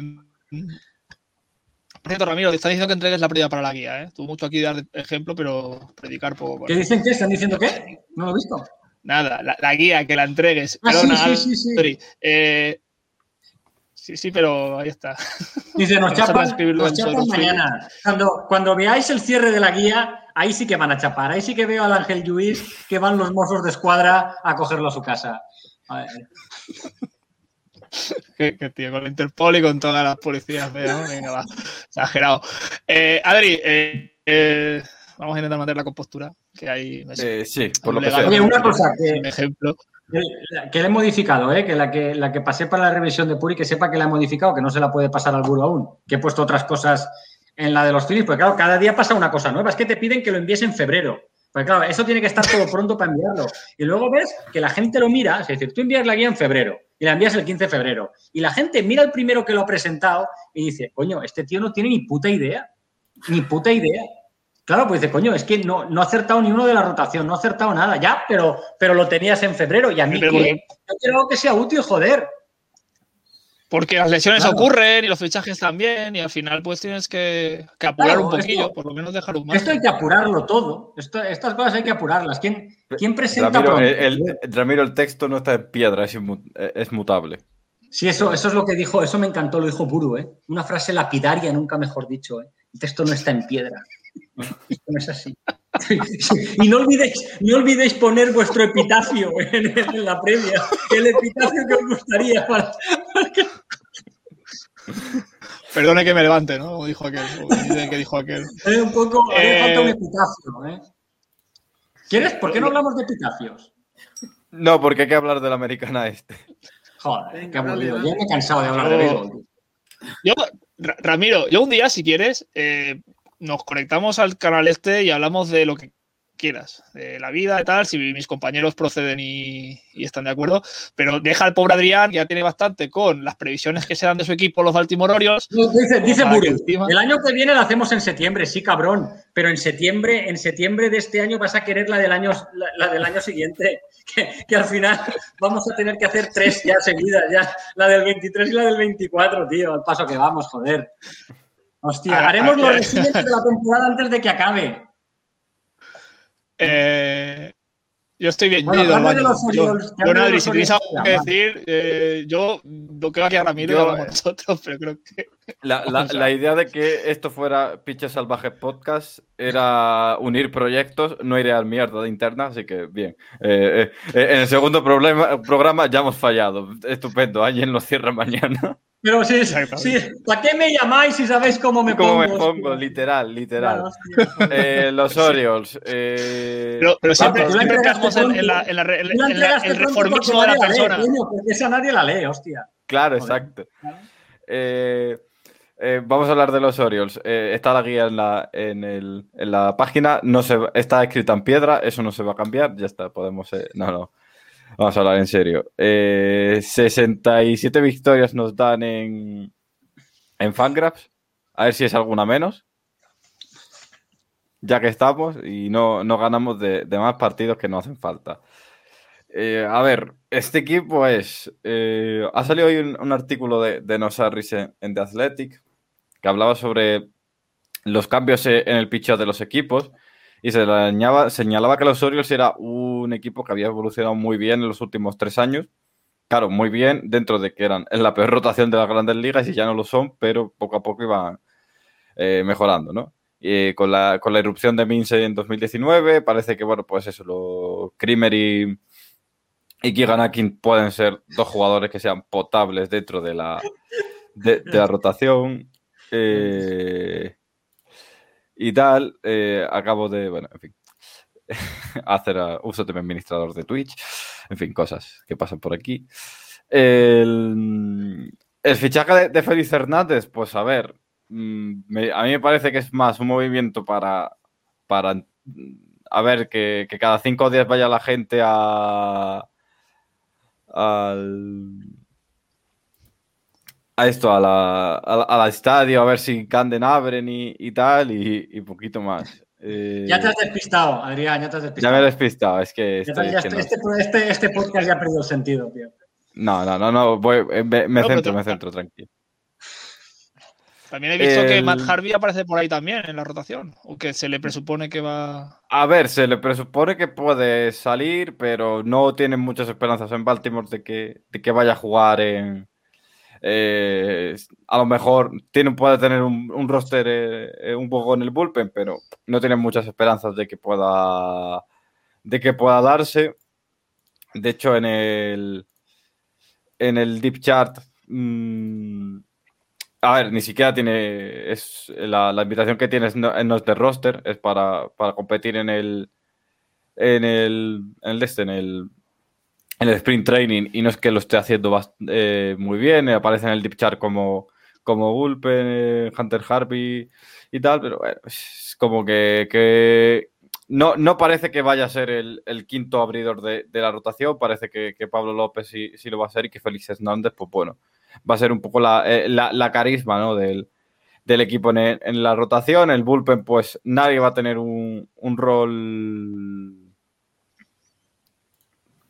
un, rol designado como tal, va a ser como estos dos años con, con Hyde, que, cada uno va a estar el, en el de este, ¿no? Eh, en, los puestos que, les pueda tocar y, ya está, hoy hay closer, mañana es el setup y el otro día es run reliever y, y ahí te, ahí te quedas. Y, bueno, la, yo creo que, que, la parte importante viene con, con el lineup, ¿no? Con, Severino, Cisco y, y Ratchman. Parece ser que van a ser los caches de aquí a los próximos 3-4 años. Eh, Banchini y Moncastle van a rotarse en, la primera base en el, DH y, ya hablan de ellos como dos de las piezas nucleares de, del equipo. Chris Davis pues está por ahí porque tiene que estar en el roster de 26 y, lo que sea, ¿no? Eh, y bueno, pues ha sido bastante gente. Eh, han firmado a, Joelmer Sánchez a ver qué, qué tal. Eh, Río Ruiz y mm, va a ser en principio con Urias o alguno de los dos va a ser el tercera base. Freddy Galvis me parece un, fichaje bastante potable. Creo que, que bueno, van a hacer un poco como la de José Iglesias el año pasado, de vamos a fichar un shortstop veterano por, por rellenar el infield y si a media temporada juega bien, pues, pues lo traspasamos.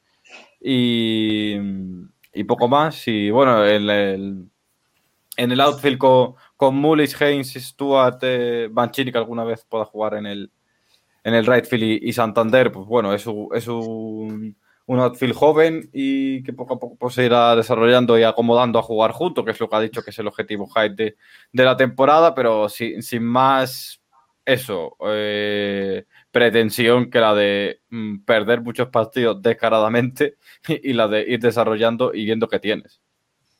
Qué triste suena. Pero bueno, nos alegramos de que Mancini pueda volver a jugar después de la enfermedad que tuvo el año pasado. Y John, ¿qué opinas tú de este equipo? Un saludo a Mancini desde aquí. Un saludo. No, yo es que eh, muchas veces con estos equipos se habla de motivos para ver tal, ¿no? Pues en los Orioles puede ser la semana que viene, cuando hagamos la central, supongo que los Pirates. Eh, motivos para ver los Orioles este año, yo creo que Mountcastle y el debut de, de Ruchman, ¿no? Porque al final sí que hay, pues eso, John Means, eh, Anthony Santander, Dean Kremer, que acabó bastante bien la, temporada del año pasado. Eh, pues sí, hay, hay, algunos de estos, pero yo creo que todo va a girar en, en ver Mountcastle no mantiene el rendimiento del año pasado y lo que vaya a hacer Ruchman una vez debute, ¿no? Entonces, para mí los Orioles este año van a ser eso, darles tiempo de juego a esos y nada, porque en la división yo creo que tienen pocas opciones. De hecho, creo que era el único equipo que le daban 0% de posibilidades de entrar en, en postemporada, ¿no? Pues es que no, no tiene mucho más. Y con junto a los Rockies, que creo que era un 0,2, creo 0,3. Sí, por eso, que yo creo que es eso. Ruchman, Mountcastle, Dean Kremer, eh, cosas, cosas así, ¿no? Entonces, pues bueno, más cosas puntuales, jugadores puntuales, que ver un poco la evolución del equipo, porque yo creo que está claro que están todavía metidos en una reconstrucción eh, total. Entonces, pues eh, pocas opciones tienen, sí, por no decir ninguna, ¿no? Como, como comentaba. Ramiro, ¿quieres hablar de los, de los Orioles o prefieres pasar al equipo del pueblo? El equipo de la paso, paso, de, paso de esto. Estoy, estoy más pendiente del chat que de vosotros. pues, eh, vale, bien. Eh, era, era, lo esperable. Era lo esperable. la, rebeldía de nuestro invitado de hoy. Eh, pues ahora ya se apretan un poco más las cosas. Es decir, que varios equipos ya pueden aspirar a, jugar la wild card este año. Los Yankees están un paso por, encima de todos los equipos. Pero luego hablaremos de Blue Jays y de Rays porque se han reforzado muy bien. Me gustaría que habláramos un poco ahora de los Red Sox, que a roto les dan cuartos de división. Y bueno, el proyecto de Bloom con todos estos eh, fichajes de Kike Hernández, de Hunter Renfro. Eh, espera de que pues Eduardo Rodríguez pueda volver, de Chris que se le espera a final de temporada si es que se le espera. Y Ramiro, es que tú eres de los Red Sox, me gustaría que nos dieras tu opinión ilustre de, lo que te espera pues mira, este equipo. Eh, estoy escuchando a muchísima, o estoy leyendo a, varios autores, eh, a varias a voces autorizadas que empiezan a encontrar paralelismos con el 2013. En cuanto a estructura del bloque, en cuanto a ninguna esperanza, en cuanto a un un roster de transición, pero con gente que si saca lo que tiene puede, puede funcionar, que realmente, eh, claro, tú miras el... Eh, y aquí es, como esto, ¿no? Cuando, cuando tú eh, quieres saber sobre Orioles, pues ves los artículos que hace Adrián. eh, cuando quieres saber sobre los Mets, ves lo que dice John, ¿no? Pues los Red Sox siempre nos hemos criado a ver qué dice la torre, ¿no? Respecto a, los Red Sox. Y, si te fijas, dices, joder, es que el único pitcher, el, ace, es, es, Martín Pérez, tío. Y dices, joder, esto, claro, no, es una situación, y dices, ¿y esto qué es? ¿Y quién es, quién es la, quién es la referencia? Dices, coño, la referencia, la referencia es Verdugo. Porque, porque nadie más te asegura nada. Claro, entonces dices, joder, eh, es un equipo bastante desequilibrado. Dices, ha llegado Otavino. Bueno, pues Otavino, vale, que, esto nos va a solucionar el bullpen. Ah, tú, tú, lo estás mirando, es verdad. JD eh, ha vuelto, o sea, JD Martínez va a volver a ser el jugador eh, que fue. Tenemos esperanza que Rafael Devers. El, paralelismo de 2013, el Big Papi tiene que ser él, tiene que mm. ser JD. Sí, Es un paralelismo completo con. Shander Bogarts va, eh, va hacia abajo. Mm, claro, es, complicado saber exactamente qué ocurre con todos estos, ¿no? No es. ahora, que se ha ido Jackie Bradley, los tres outfielders que te hacen aquella temporada histórica ya están ido los tres. O sea, la triple B que decía yo. Sí, bueno, claro, eso es un poco lo triste. Que mira que le hubiera venido Jackie Bradley Jr., le hubiera venido de puta madre, pero de puta madre a, a, a los Phillies. Mira que, mira que hay un agujero ahí, pero bueno, no pasa nada. Igual que también Odoritz hubiera venido de puta madre. Todos los que salen hubieran venido de puta madre los Phillies. Pero que realmente dices, vale, Chris Sale, ¿qué va a volver de Chris Sale? ¿Qué va a volver de Rodríguez? Un jugador, un jugador, que te lance siete entradas, por ejemplo, yo qué sé. ¿Qué, va a volver de Rodríguez? ¿Qué va, qué va a ser Jovaldi? ¿Qué garantía? ¿qué garantía está claro que no. ¿Qué garantía Richards? El bullpen genera muchas dudas. No, sé si Otavino viene a solucionar todo eso. Es verdad que tú los miras y es gente con un. El line-up es gente con un talento ofensivo acojonante. Pero al final, cuando tú miras las crónicas, te hablan, te hablan de, la garantía es Verdugo. Verdugo, cuando llegó, cuando llegó por, por vamos, era, era un insulto era un insulto, por, más que nada, pues claro, por, el puesto que ocupaba, ¿no? Por la pieza, por la pieza de la que venía a decir, vale, puede, ese equipo puede funcionar, pero está jodido, ¿eh? Está jodido que ese equipo funcione. Que es verdad que puede ser, hombre, a Jovaldi, le hemos visto a un grandísimo Jovaldi en una temporada, en, el momento más importante de la historia reciente de los Red Sox.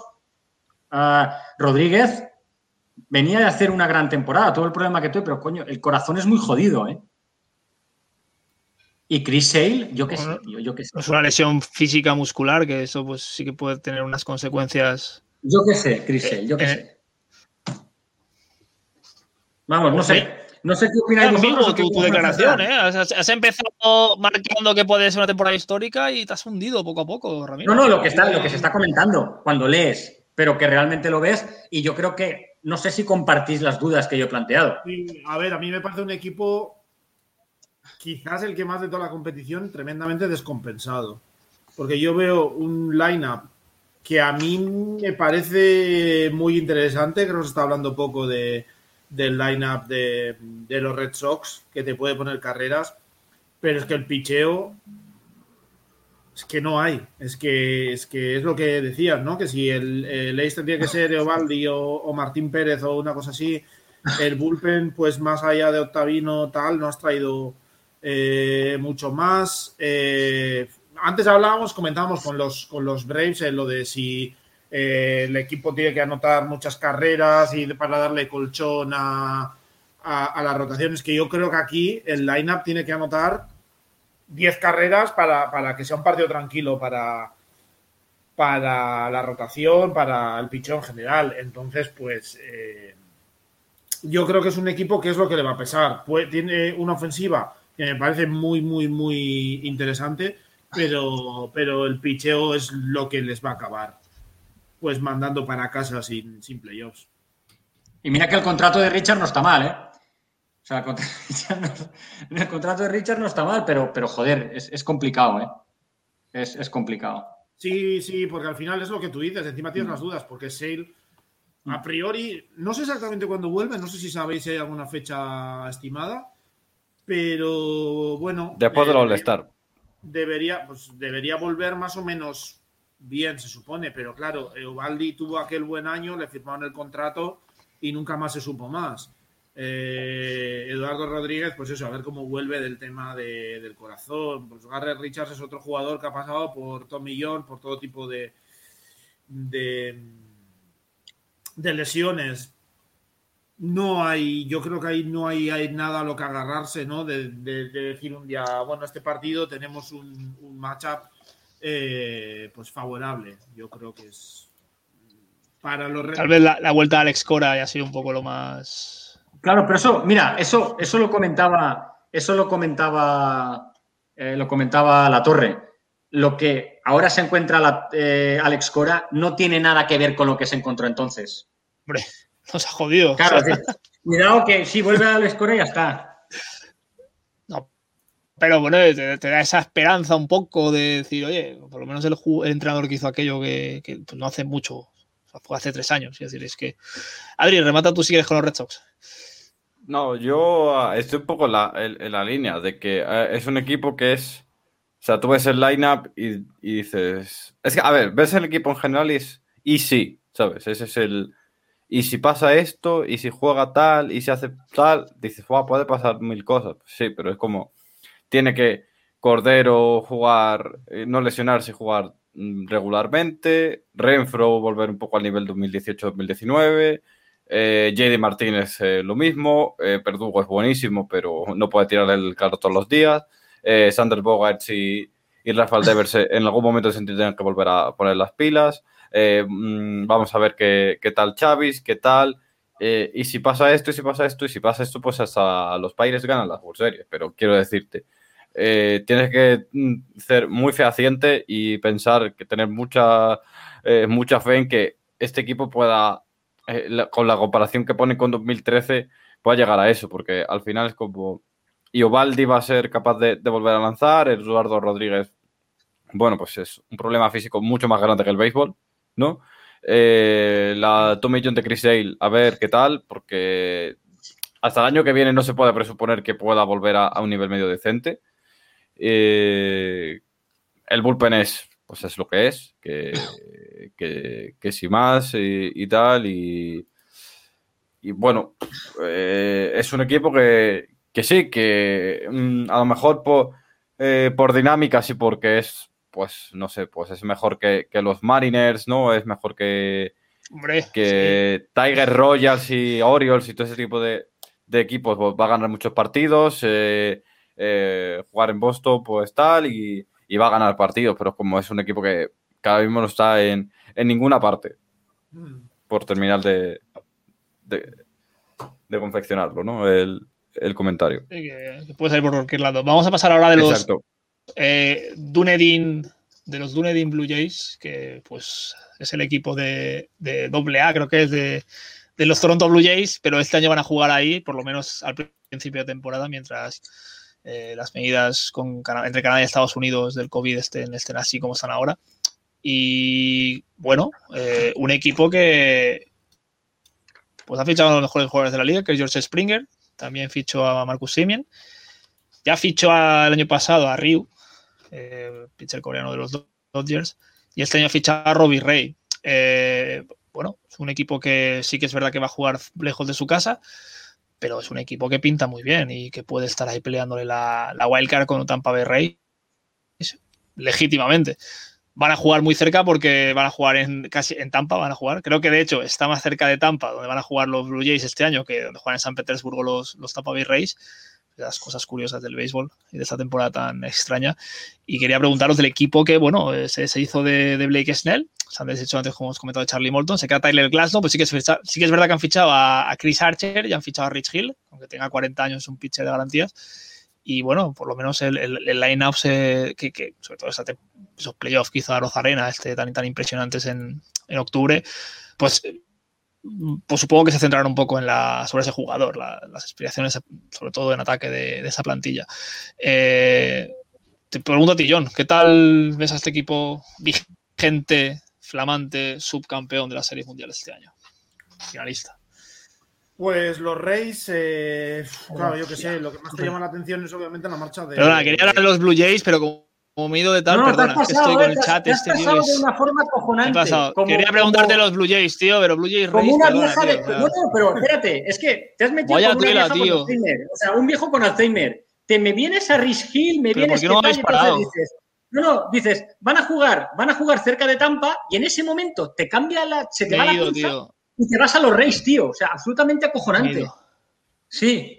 No sé, esto, Bueno, esto no tiene Perdona, nivel. eh, John, Esto no tiene nivel. Es que lo de, lo, lo de grabar con el chat encendido intentando leer todas las tonterías que pone Ramiro en el chat público, de verdad que es, es- es frustrado.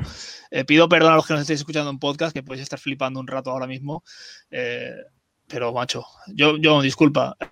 Eh, háblanos de los Blue Jays, anda. Y yo voy a intentar recomponerme Por favor, un poco, un poco de criterio, por favor. Nah, a ver, los Blue Jays yo creo que se esperaba, ¿no? Que tuviesen o que se moviesen mucho en la, en la off-season, que gastaran dinero. Eh, lo hicieron con Springer, con Semien. eh, al final, eh, creo que estuvieron a punto también de, de Michael Brandley, ¿no? Hubo un momento que decían que estaba también hecho. Al final, Brandley se quedó en Houston. Y con eso, pues han redondeado un lineup, eh, yo creo que muy interesante. Obviamente, se va a seguir basando, yo creo, en, en ese trío joven que han desarrollado en casa de, de Bichette, eh, Villo, Vladimir Guerrero. Tienen a, Lourdes Gurriel y, y yo creo que han traído las piezas justo que necesitaban para, para completar a eso que habían desarrollado en casa, ¿no? Y con Springer y Semien, que hace un par de años estaba de, de fue, terminó en el top 3 del MVP, pues eh, tiene una ofensiva tremendamente interesante, donde creo que pueden fallar una vez más, caso similar al de, al de Boston, pero un poco menos claro, es quizás en, en el picheo, ¿no? Tienen el es claro Hyun Ru. A ver qué hace Pearson, Nate Pearson, si eh, cuando puede volver, que ahora mismo está, está lesionado.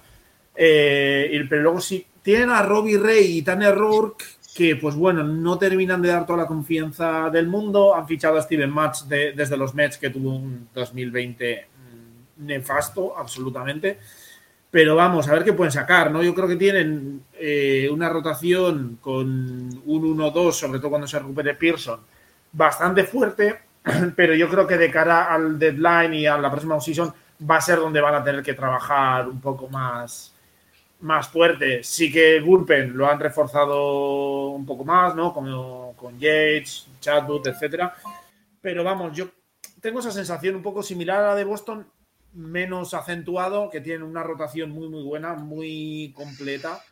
Yo creo que va a ser difícil meterle manos a rotación. Sobre todo veremos a ver cómo está Vladimir Guerrero Jr., que se supone que ha Se ha perdido puesto fuerte, por lo menos. unos 150 kilos, sí, eh, intentando que le mantengan en tercera. Yo no sé si van a poder, porque al final con Semien y, y tal han tenido que mover a, a de sitio, va a tener que jugar en, eh, en tercera. eh, eso le va a limitar a, Vladimir Guerrero Jr., que se tendrá que quedar en primera, pero bueno, si, realmente saca ese, esa herramienta de bateo que se supone que pusieron, que los scouts no le dieron un 80 en su, en su día, si realmente la saca a relucir como se lleva esperando un par de años, pues puede ser un poco sobre lo que gire este, este ataque.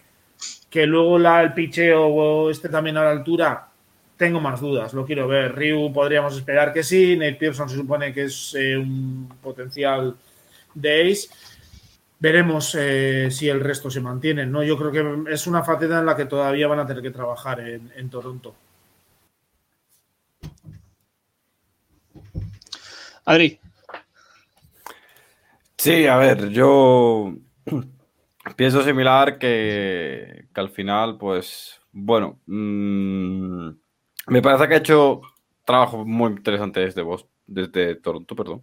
Eh, el hecho de que hayan traído a Springer, que tuvieran casi cero a McGill Blindly. mm, la rotación, pues bueno, se han quedado con, con gente que a ellos le convencía, con, con Robbie Ray en este caso, ¿no? A ver qué tal Tanner Rowe, que Steven Match y con, con Pearson y lo que, y lo que tienen en, en granjas y, y con expectativas que ellos puedan tener, pues van a ir de- desarrollando poco a poco ese, esa rotación e intentando eh, crear mejores, mejores equipos y, y tal. Mm.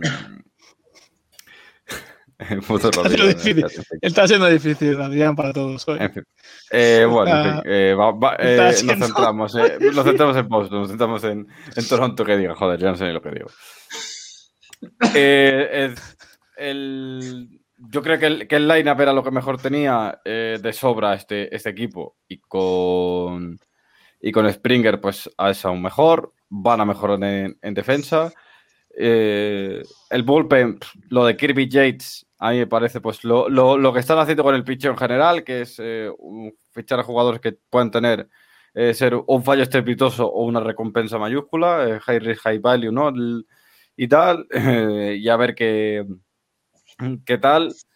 Mm, todavía van a tener, yo creo que estoy con, con John en que en el deadline casi que sí, todo el mundo lo ve así, que en el deadline van a mover por, por pitchers. Muy raro tendría que darse la, cosa y aprovechar los años que tienen datos con, con Gurriel y esta, este núcleo con, con Bichette, Cabanbillo, Austin Martin de aquí a un año o dos, eh, Vladimir, eh, Dani Jansen, para, para complementar el, el, resto del equipo, ¿no? Eh, es, que, es que Ramiro, de verdad, tío. Eh, en fin, como, como no es una novedad. ¿No me preguntas a mí? ¿No me preguntas a mí? Eh, sí, habla Ramiro. Yo, estoy totalmente de acuerdo con, yo estoy totalmente de acuerdo con todo lo que acabáis de decir de los expos. Me parece. Si no se has escuchado, has estado haciendo el mongolo en el, en el chat. No, no los has escuchado me parecen un, vamos, estoy totalmente de acuerdo y, además, pues eso, lo que había dicho antes de los Yankees, ¿no? Y nada, pues eso. ¿Por qué tienen los Yankees? Y de los Expos, ¿no? No estáis hablando de los Expos. Sí, vale. es que los Expos, los Expos. Eh, los Expos de Sevilla, 22. Eh, vamos a hablar ahora sí, eh, sin este pequeño crossover que yo estoy seguro que el que esté esto escuchando en podcast, en su coche o en el gimnasio, tal, o sea, va, a flipar, pero vamos, todos, todos los colores. Eh, en fin, ya no sé, lo siento mucho. Tu neurólogo, está cojonado. Pues, a lo mejor esto es una, una, señal de que tengo que ir a verlo y te gracias de por vida, Ramiro, por abrirme los ojos. Eh, vamos a ver si queréis ahora de los flamantes, como he dicho antes, subcampeones de la Serie Mundial del año pasado, que he hecho un crossover un poco, un poco extraño ahí. Y, bueno, pues es lo que he dicho ya antes, sin que se me ha colado. Eh, todo lo que han perdido y todo lo que han fichado. Eh, por no repetirlo y que suene raro, eh, voy a preguntarte a ti ahora, John, si de, verdad los Reyes, Tampa Bay Rays de, Florida, ¿qué esperas de este equipo de este año? Repetir los éxitos del pasado. No, a ver, Tampa obviamente lo que más llama la atención es la marcha de, Snell, que no sé, obviamente si tú piensas que se te va tu Waze que a priori era tu ace, eh, que hace nada estaba ganando el Young y tal, eh, se supone que empeora mucho la rotación, que pierdes un montón de opciones. No sé, son los Reyes, es que yo creo que siempre se guardan unas en la, en la manga, ¿no? Y yo tengo la sensación, que y creo que es algo que se ha hablado muy poco, que viene el traspaso a los padres también viene un poco pedido seguramente por, por Snell, ¿no? Que él estaba, se hablaba de que él estaba más en una tendencia de querer ir muy largo los partidos, demostrar, etcétera. Y tampoco creo que les vaya a hacer tanto, tanto, tanto daño eh, a los Reyes la pérdida de, Snell. La gran pregunta para mí va a ser eh, qué Arena nos vamos a encontrar, si se va a reafirmar como ese jugador top 5 de, la competición que vimos en, playoffs. Eh, porque si lo hace, eh, el, el lineup sigue prácticamente intacto. Es un equipo de esos de Tampa que no ves nombres de, de, mucho impacto, pero que al final consiguen anotar, consiguen hacer carreras, consiguen llevarse victorias. Han traído a Francisco Mejía, mantiene a Zunino para, para el puesto de catcher, tiene una dupla bastante interesante. Eh, tienes a Austin Meadows, a Brandon Lowe, que acabó bastante mal la temporada, pero es un bateador muy, muy importante. Eh, Margot, de Iman Choi, tienes un montón de, opciones, más como luego vayan a ir moviendo cash todos estos jugadores para sacar el máximo con Platoons, etcétera, va a ser un plus. Y luego, pues es que el bullpen sigue más o menos eh, similar ante a Colin McHugh, que es un, jugador bastante, bastante interesante. Sigues teniendo a Nick Anderson, a Diego Castillo, etcétera. Sí que se ha marchado gente como Loop y tal, pero vamos, creo que hablábamos un poco antes de la volatilidad de, los relevistas, que tampoco hay que centrarse en hemos perdido a, nada excesivamente importante y más los Reyes han demostrado que saben cómo sacar eh, jugadores ahí. Y la rotación, eh, pues siguen teniendo a Tyler Glasnow, eh, a Yarbrough, eh, sí que es verdad. Veremos a ver qué Archer, porque sería un movimiento muy, muy de los Reyes. traerte a dos jugadores clave para tu equipo actual a cambio de Archer, que Archer no haga nada en Pittsburgh, que vuelva y tenga un temporadón de la leche. A ver cómo gestionan el, trabajo de, de, Rich Hill, las entradas, con Michael Waka creo que pueden sacar cosas importantes pero es que luego tienen eh, en triple esperando, según avance la temporada, a dos jugadores importantes como Luis Patiño, se está hablando mucho de Shane McClanahan, eh, tienen cosas ahí de fondo de, armario también, ¿no? Y tienen también gente como Josh Lowe, etcétera, para, para el lineup. Así que yo creo que es un equipo que de verdad ha empeorado mucho menos de lo que se podía esperar y que pueden, pueden dar guerra en esta, en esta división. Adri. Sí, yo. Mm, en general se, habla mucho, evidentemente, claro, es que perder a Snell y a Glasnow en una misma pretemporada suena muy pomposo. A Morton, a Morton.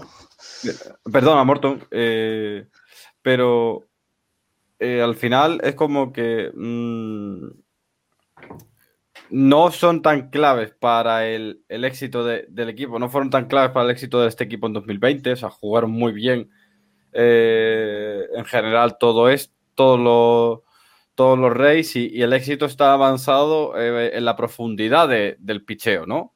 En la capacidad que puedan tener para, para ser consistentes en el picheo durante mucho tiempo es la clave de los Reyes no tener dos grandes nombres eh, en Morton y, y Snell. Eh, es verdad que perderlos pues te debilita, eh, es verdad que sustituirlos por, por Hill y por...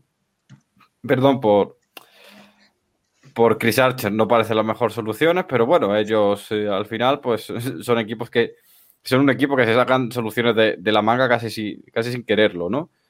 el lineup sigue siendo pues el que era el año pasado que... Eh, gracias, gracias. El que sigue siendo, pues bueno. No, me lo decía a mí. ¿Sabes que te puedes mutear, no, Ramiro? Para estornudar y eso. ¿Sabes que te puedes mutear para estornudar? No, si vas a estornudar, no pasa nada, perdón, Adri, es, complicado. Nada. a ver, y al final el, el line-up sigue siendo bueno, es un, un line-up bueno en el que al final, no sé, es como que no, no van a basar tampoco su, su, juego en eso, no lo basaron el año pasado eh, y simplemente con, ser regulares y, poder competir día a día mm, van a ser van a conseguir su, objetivo que es el intentar competir con las con las menores piezas eh, de suprema calidad, ¿no? Eh, y eso, entonces, pues bueno, no, creo que, al final del día les, les vaya a pesar tantísimo el hecho de, les va a pesar, porque van a ser, son hoy un peor equipo que, el día del último de las World Series. Eh, el tema es que a priori, pues con los Rays casi como que se dice eso siempre, ¿no? Ah, no, son un equipo que bueno, que son un poco peor, que son un poco peor, pero el año pasado pues llegaron a las World Series, ¿no? Y aunque fuera muy circunstancial por todo lo que implica 2020, pero bueno, es un equipo que sigue estando para, para competir eh, en playoff y que, y que tiene el, potencial y el, equipo para hacer, el equipo, sobre todo el equipo técnico para, hacerlo. La labor de Kevin Cash es innegable, estas últimas temporadas, por otro el año pasado. Y bueno, siempre le quedará esa duda de por qué quitó, ah, que ya se habló y rehabló en su, en su día, de por qué quitó a Blake Snell cuando está haciendo un partido tan, tan excelente en aquel partido decisivo de, las series mundiales. Eh, Ramiro, ¿Quieres dar un rematito ahí con los, con los Tampa Bay Rays? O, pero ahora desmuteate. el chiquillo en el colegio, ¿eh? Que te poses el micrófono, tío. Que está tan cat. Ramiro, está cerrado el micrófono, tío. Bueno, Yo no sé si lo hace aposta o. Ramiro, el Ten Cat. Pues nada, vamos a hablar de los Yankees. Claro que está haciendo a propósito Puri, pero siempre damos esa oportunidad a las personas de redimirse y, eso. Pues nada, eh, vamos a hablar de los Yankees mientras Ramiro habla solo en su salón, de su habitación o donde esté, en su despacho de chativa, porque no le está escuchando absolutamente nadie, porque está con el micrófono muteado y creo que lo sabe. Y nada, John, vamos a acabar hablando de los Yankees y, pues que Ramiro pues haga gestos y espavientos porque no se está escuchando a nadie por el hecho de que tiene el micrófono muteado, él lo sabe, se está riendo. Pero bueno, hoy está juguetón. No sé si es porque los Rangers han ganado la, Liga Escocesa y está cabreado, pero bueno, era algo que se veía. Eh, John, habla de los Yankees y es que ya pido perdón, pero esto está siendo un poco ya complicado. Eh, no, los, Yankees, si no me equivoco, también les dan, creo que antes, mm, que cuando te has confundido al dar el de los meses, creo que también les dan 97, 98 victorias, les proyectan. A mí incluso me sorprende un poco porque yo no les veo ese equipo tan, tan potente. Obviamente tiene gente eh, muy buena y seguramente el candidato número uno a llevar la división, pero no sé si para tantas eh, victorias. Eh, porque ya Chi Stanton hace tiempo que sí, son una fuerza descomunal, pero son muchas lesiones, son eh, muchos altibajos en el rendimiento, lo mismo un poco con Gary Sánchez, incluso con Clint Frazier, que por momentos ha parecido un, un prospecto importante, por otros lo querían traspasar, luego retomaba. Eh, parece que lo único que parece un poco asegurado es eh, Lemagiu, ¿no? Eh, que ha demostrado con, constancia que es seguramente el jugador ofensivo más importante de este equipo, incluso George por momentos. Y no lo sé, eh, también el banquillo me parece que no, no, tiene un fondo de armario tan, tan claro. Y la rotación, que es la otra que mencionaba antes, lo mencionaba con los Nationals y, lo comentaba en Twitter esta, esta mañana. Tú lo ves y tiene un potencial tremendo con Gary Cole, eh, con Corey Kluber, con Tayón. Montgomery es un lanzador que me gusta mucho. Eh, está luego Luis Severino cuando, cuando pueda volver. Pero también me parece un, un, equipo del que no sé qué esperar. De, o sea, una rotación del que no sé qué esperar, porque Gary Cole sí que debería ser fijo, el ace claro del equipo y dar el rendimiento por el que le están pagando. Pero Kluber eh, lanzó, no sé si fueron una o dos entradas eh, el año pasado. Tallón, pues nunca ha estado a la altura de lo que se esperaba de él hace unos años.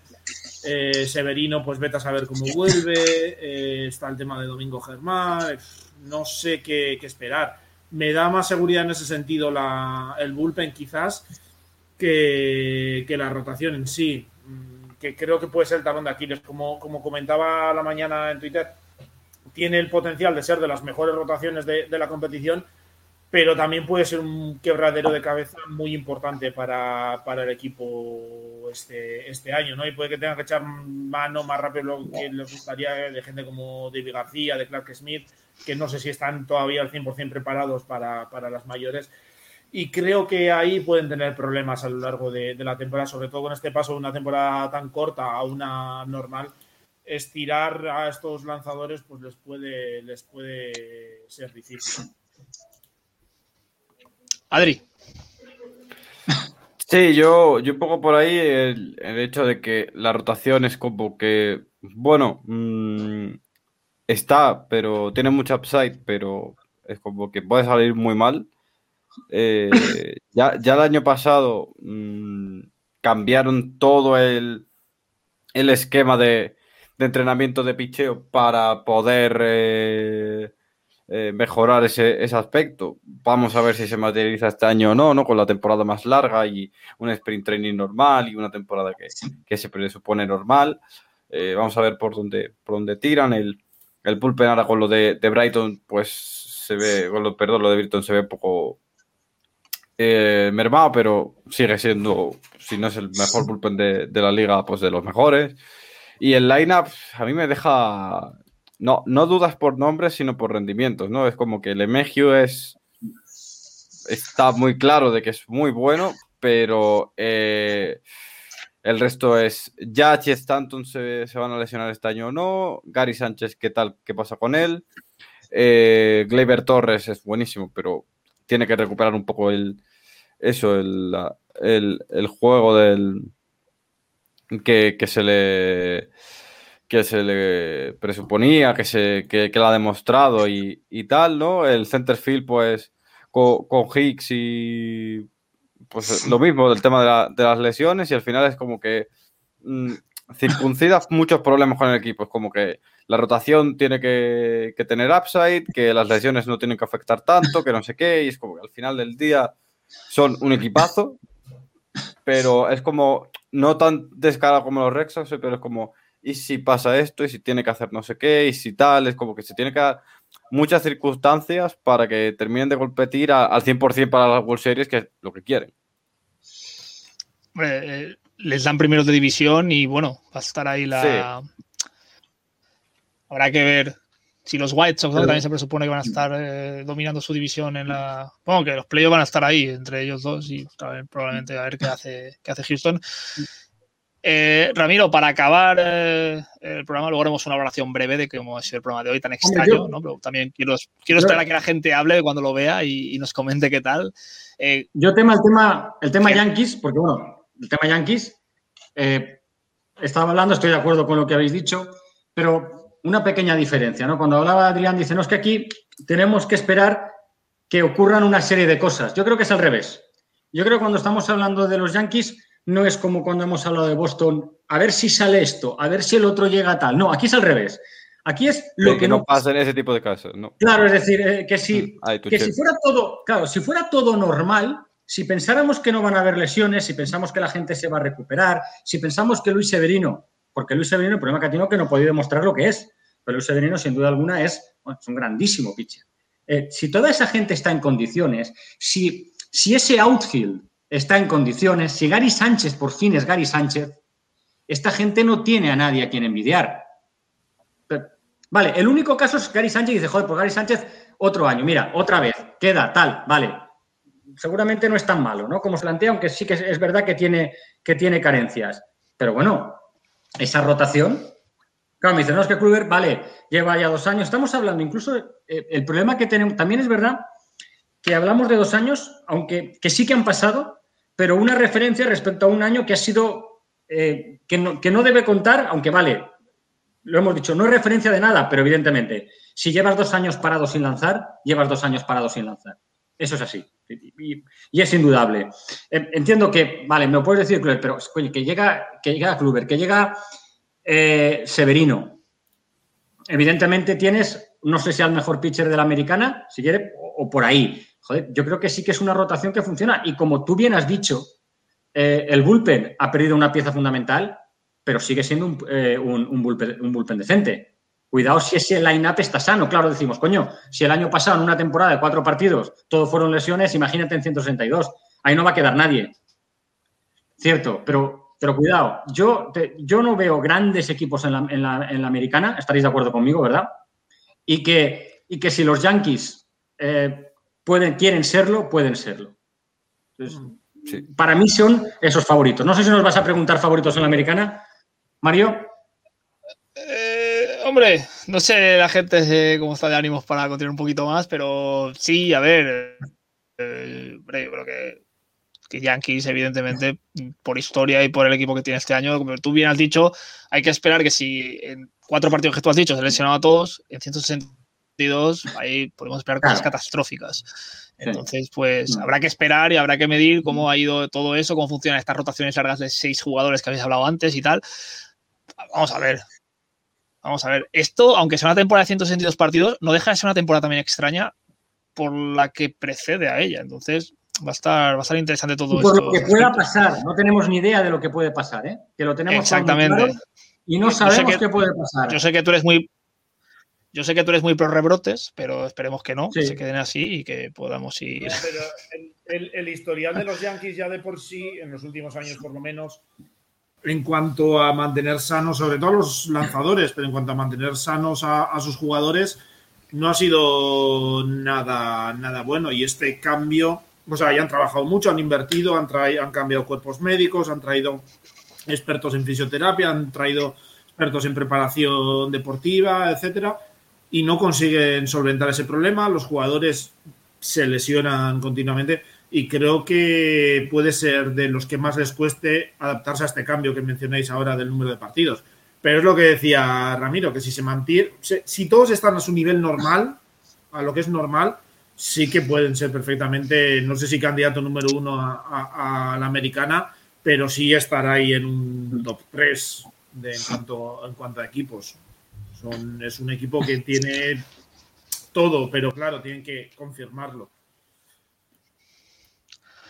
Pues chicos, si queréis, vamos dejándolo ya. Nos consta que por el, por, el, por el chat que hay gente que se lo ha pasado muy bien. Un saludo a Edu de Paz, que dice que le hemos alegrado la, la tarde. Y nada, Ramiro, gracias por venir, gracias por ser como eres. y bueno, hoy ha sido complicado, hay que reconocer que, han, habido momentos del programa muy complicados. Mario, Mario, cuando ha pasado una hora, yo no sé si estás acostumbrado a cosas más cortas, cuando ha pasado una hora se te ha ido la pinza y a partir de ahí te has perdido. Sí, revísalo y verás. Bueno, sí, esa ida de pinza ha ido un poco aderezada por... Eh, no lo sé, eh, no lo sé. Yo la verdad es que he intentado un poco que la gente no se diera cuenta de lo que estaba pasando. Es un poco centrar la atención para evitar, porque ha habido un momento que te has perdido. Sí. Vale, pues gracias por reconducirme, por ser mi gregario en, de nada, siempre a tu disposición, hermano, siempre a tu disposición. Habrá que, someter, habrá que someter a consenso al público, sobre todo, a la gente, si, si, te quieren escuchar más por aquí. Yo creo que sí, en frío lo valoraremos de una forma positiva, pero ha, sido, ha sido curioso, ha sido curioso. Adri, gracias por por por, por debutar. Y nada, eso. Pues todos nosotros. John, ricasco y suerte, suerte en las dos finales que tenéis ahora. Que bueno, aquí una final es contra el equipo de estos señores. A ver, ¿cómo, cómo, ha acabado el, ¿cómo ha acabado el Atleti? Ha perdido, ha perdido. Ha empezado ganando la ley. Bueno, chicos, eh, vamos a dejarlo aquí. Eh, sí. Ha empezado ganando. Y luego de penalti Luis Suárez, tío. 2 a 1. Sí, sí, nos ha cogido bien. Pero vais ahora, bueno, vais, vamos a ir por bueno, pero tenéis dos finales de un saludo, Un saludo a Puri. Un saludo a Puri que se Oye, ¿cuánta, cuánta, nos, cuánta gente nos ha visto? ¿No seis? Todo, todo, el programa y es, es, es, de un mérito en podcast y es que tal os ha parecido el, el, el experimento de hoy. Hasta luego. Georgia, rock and roll, Halloween.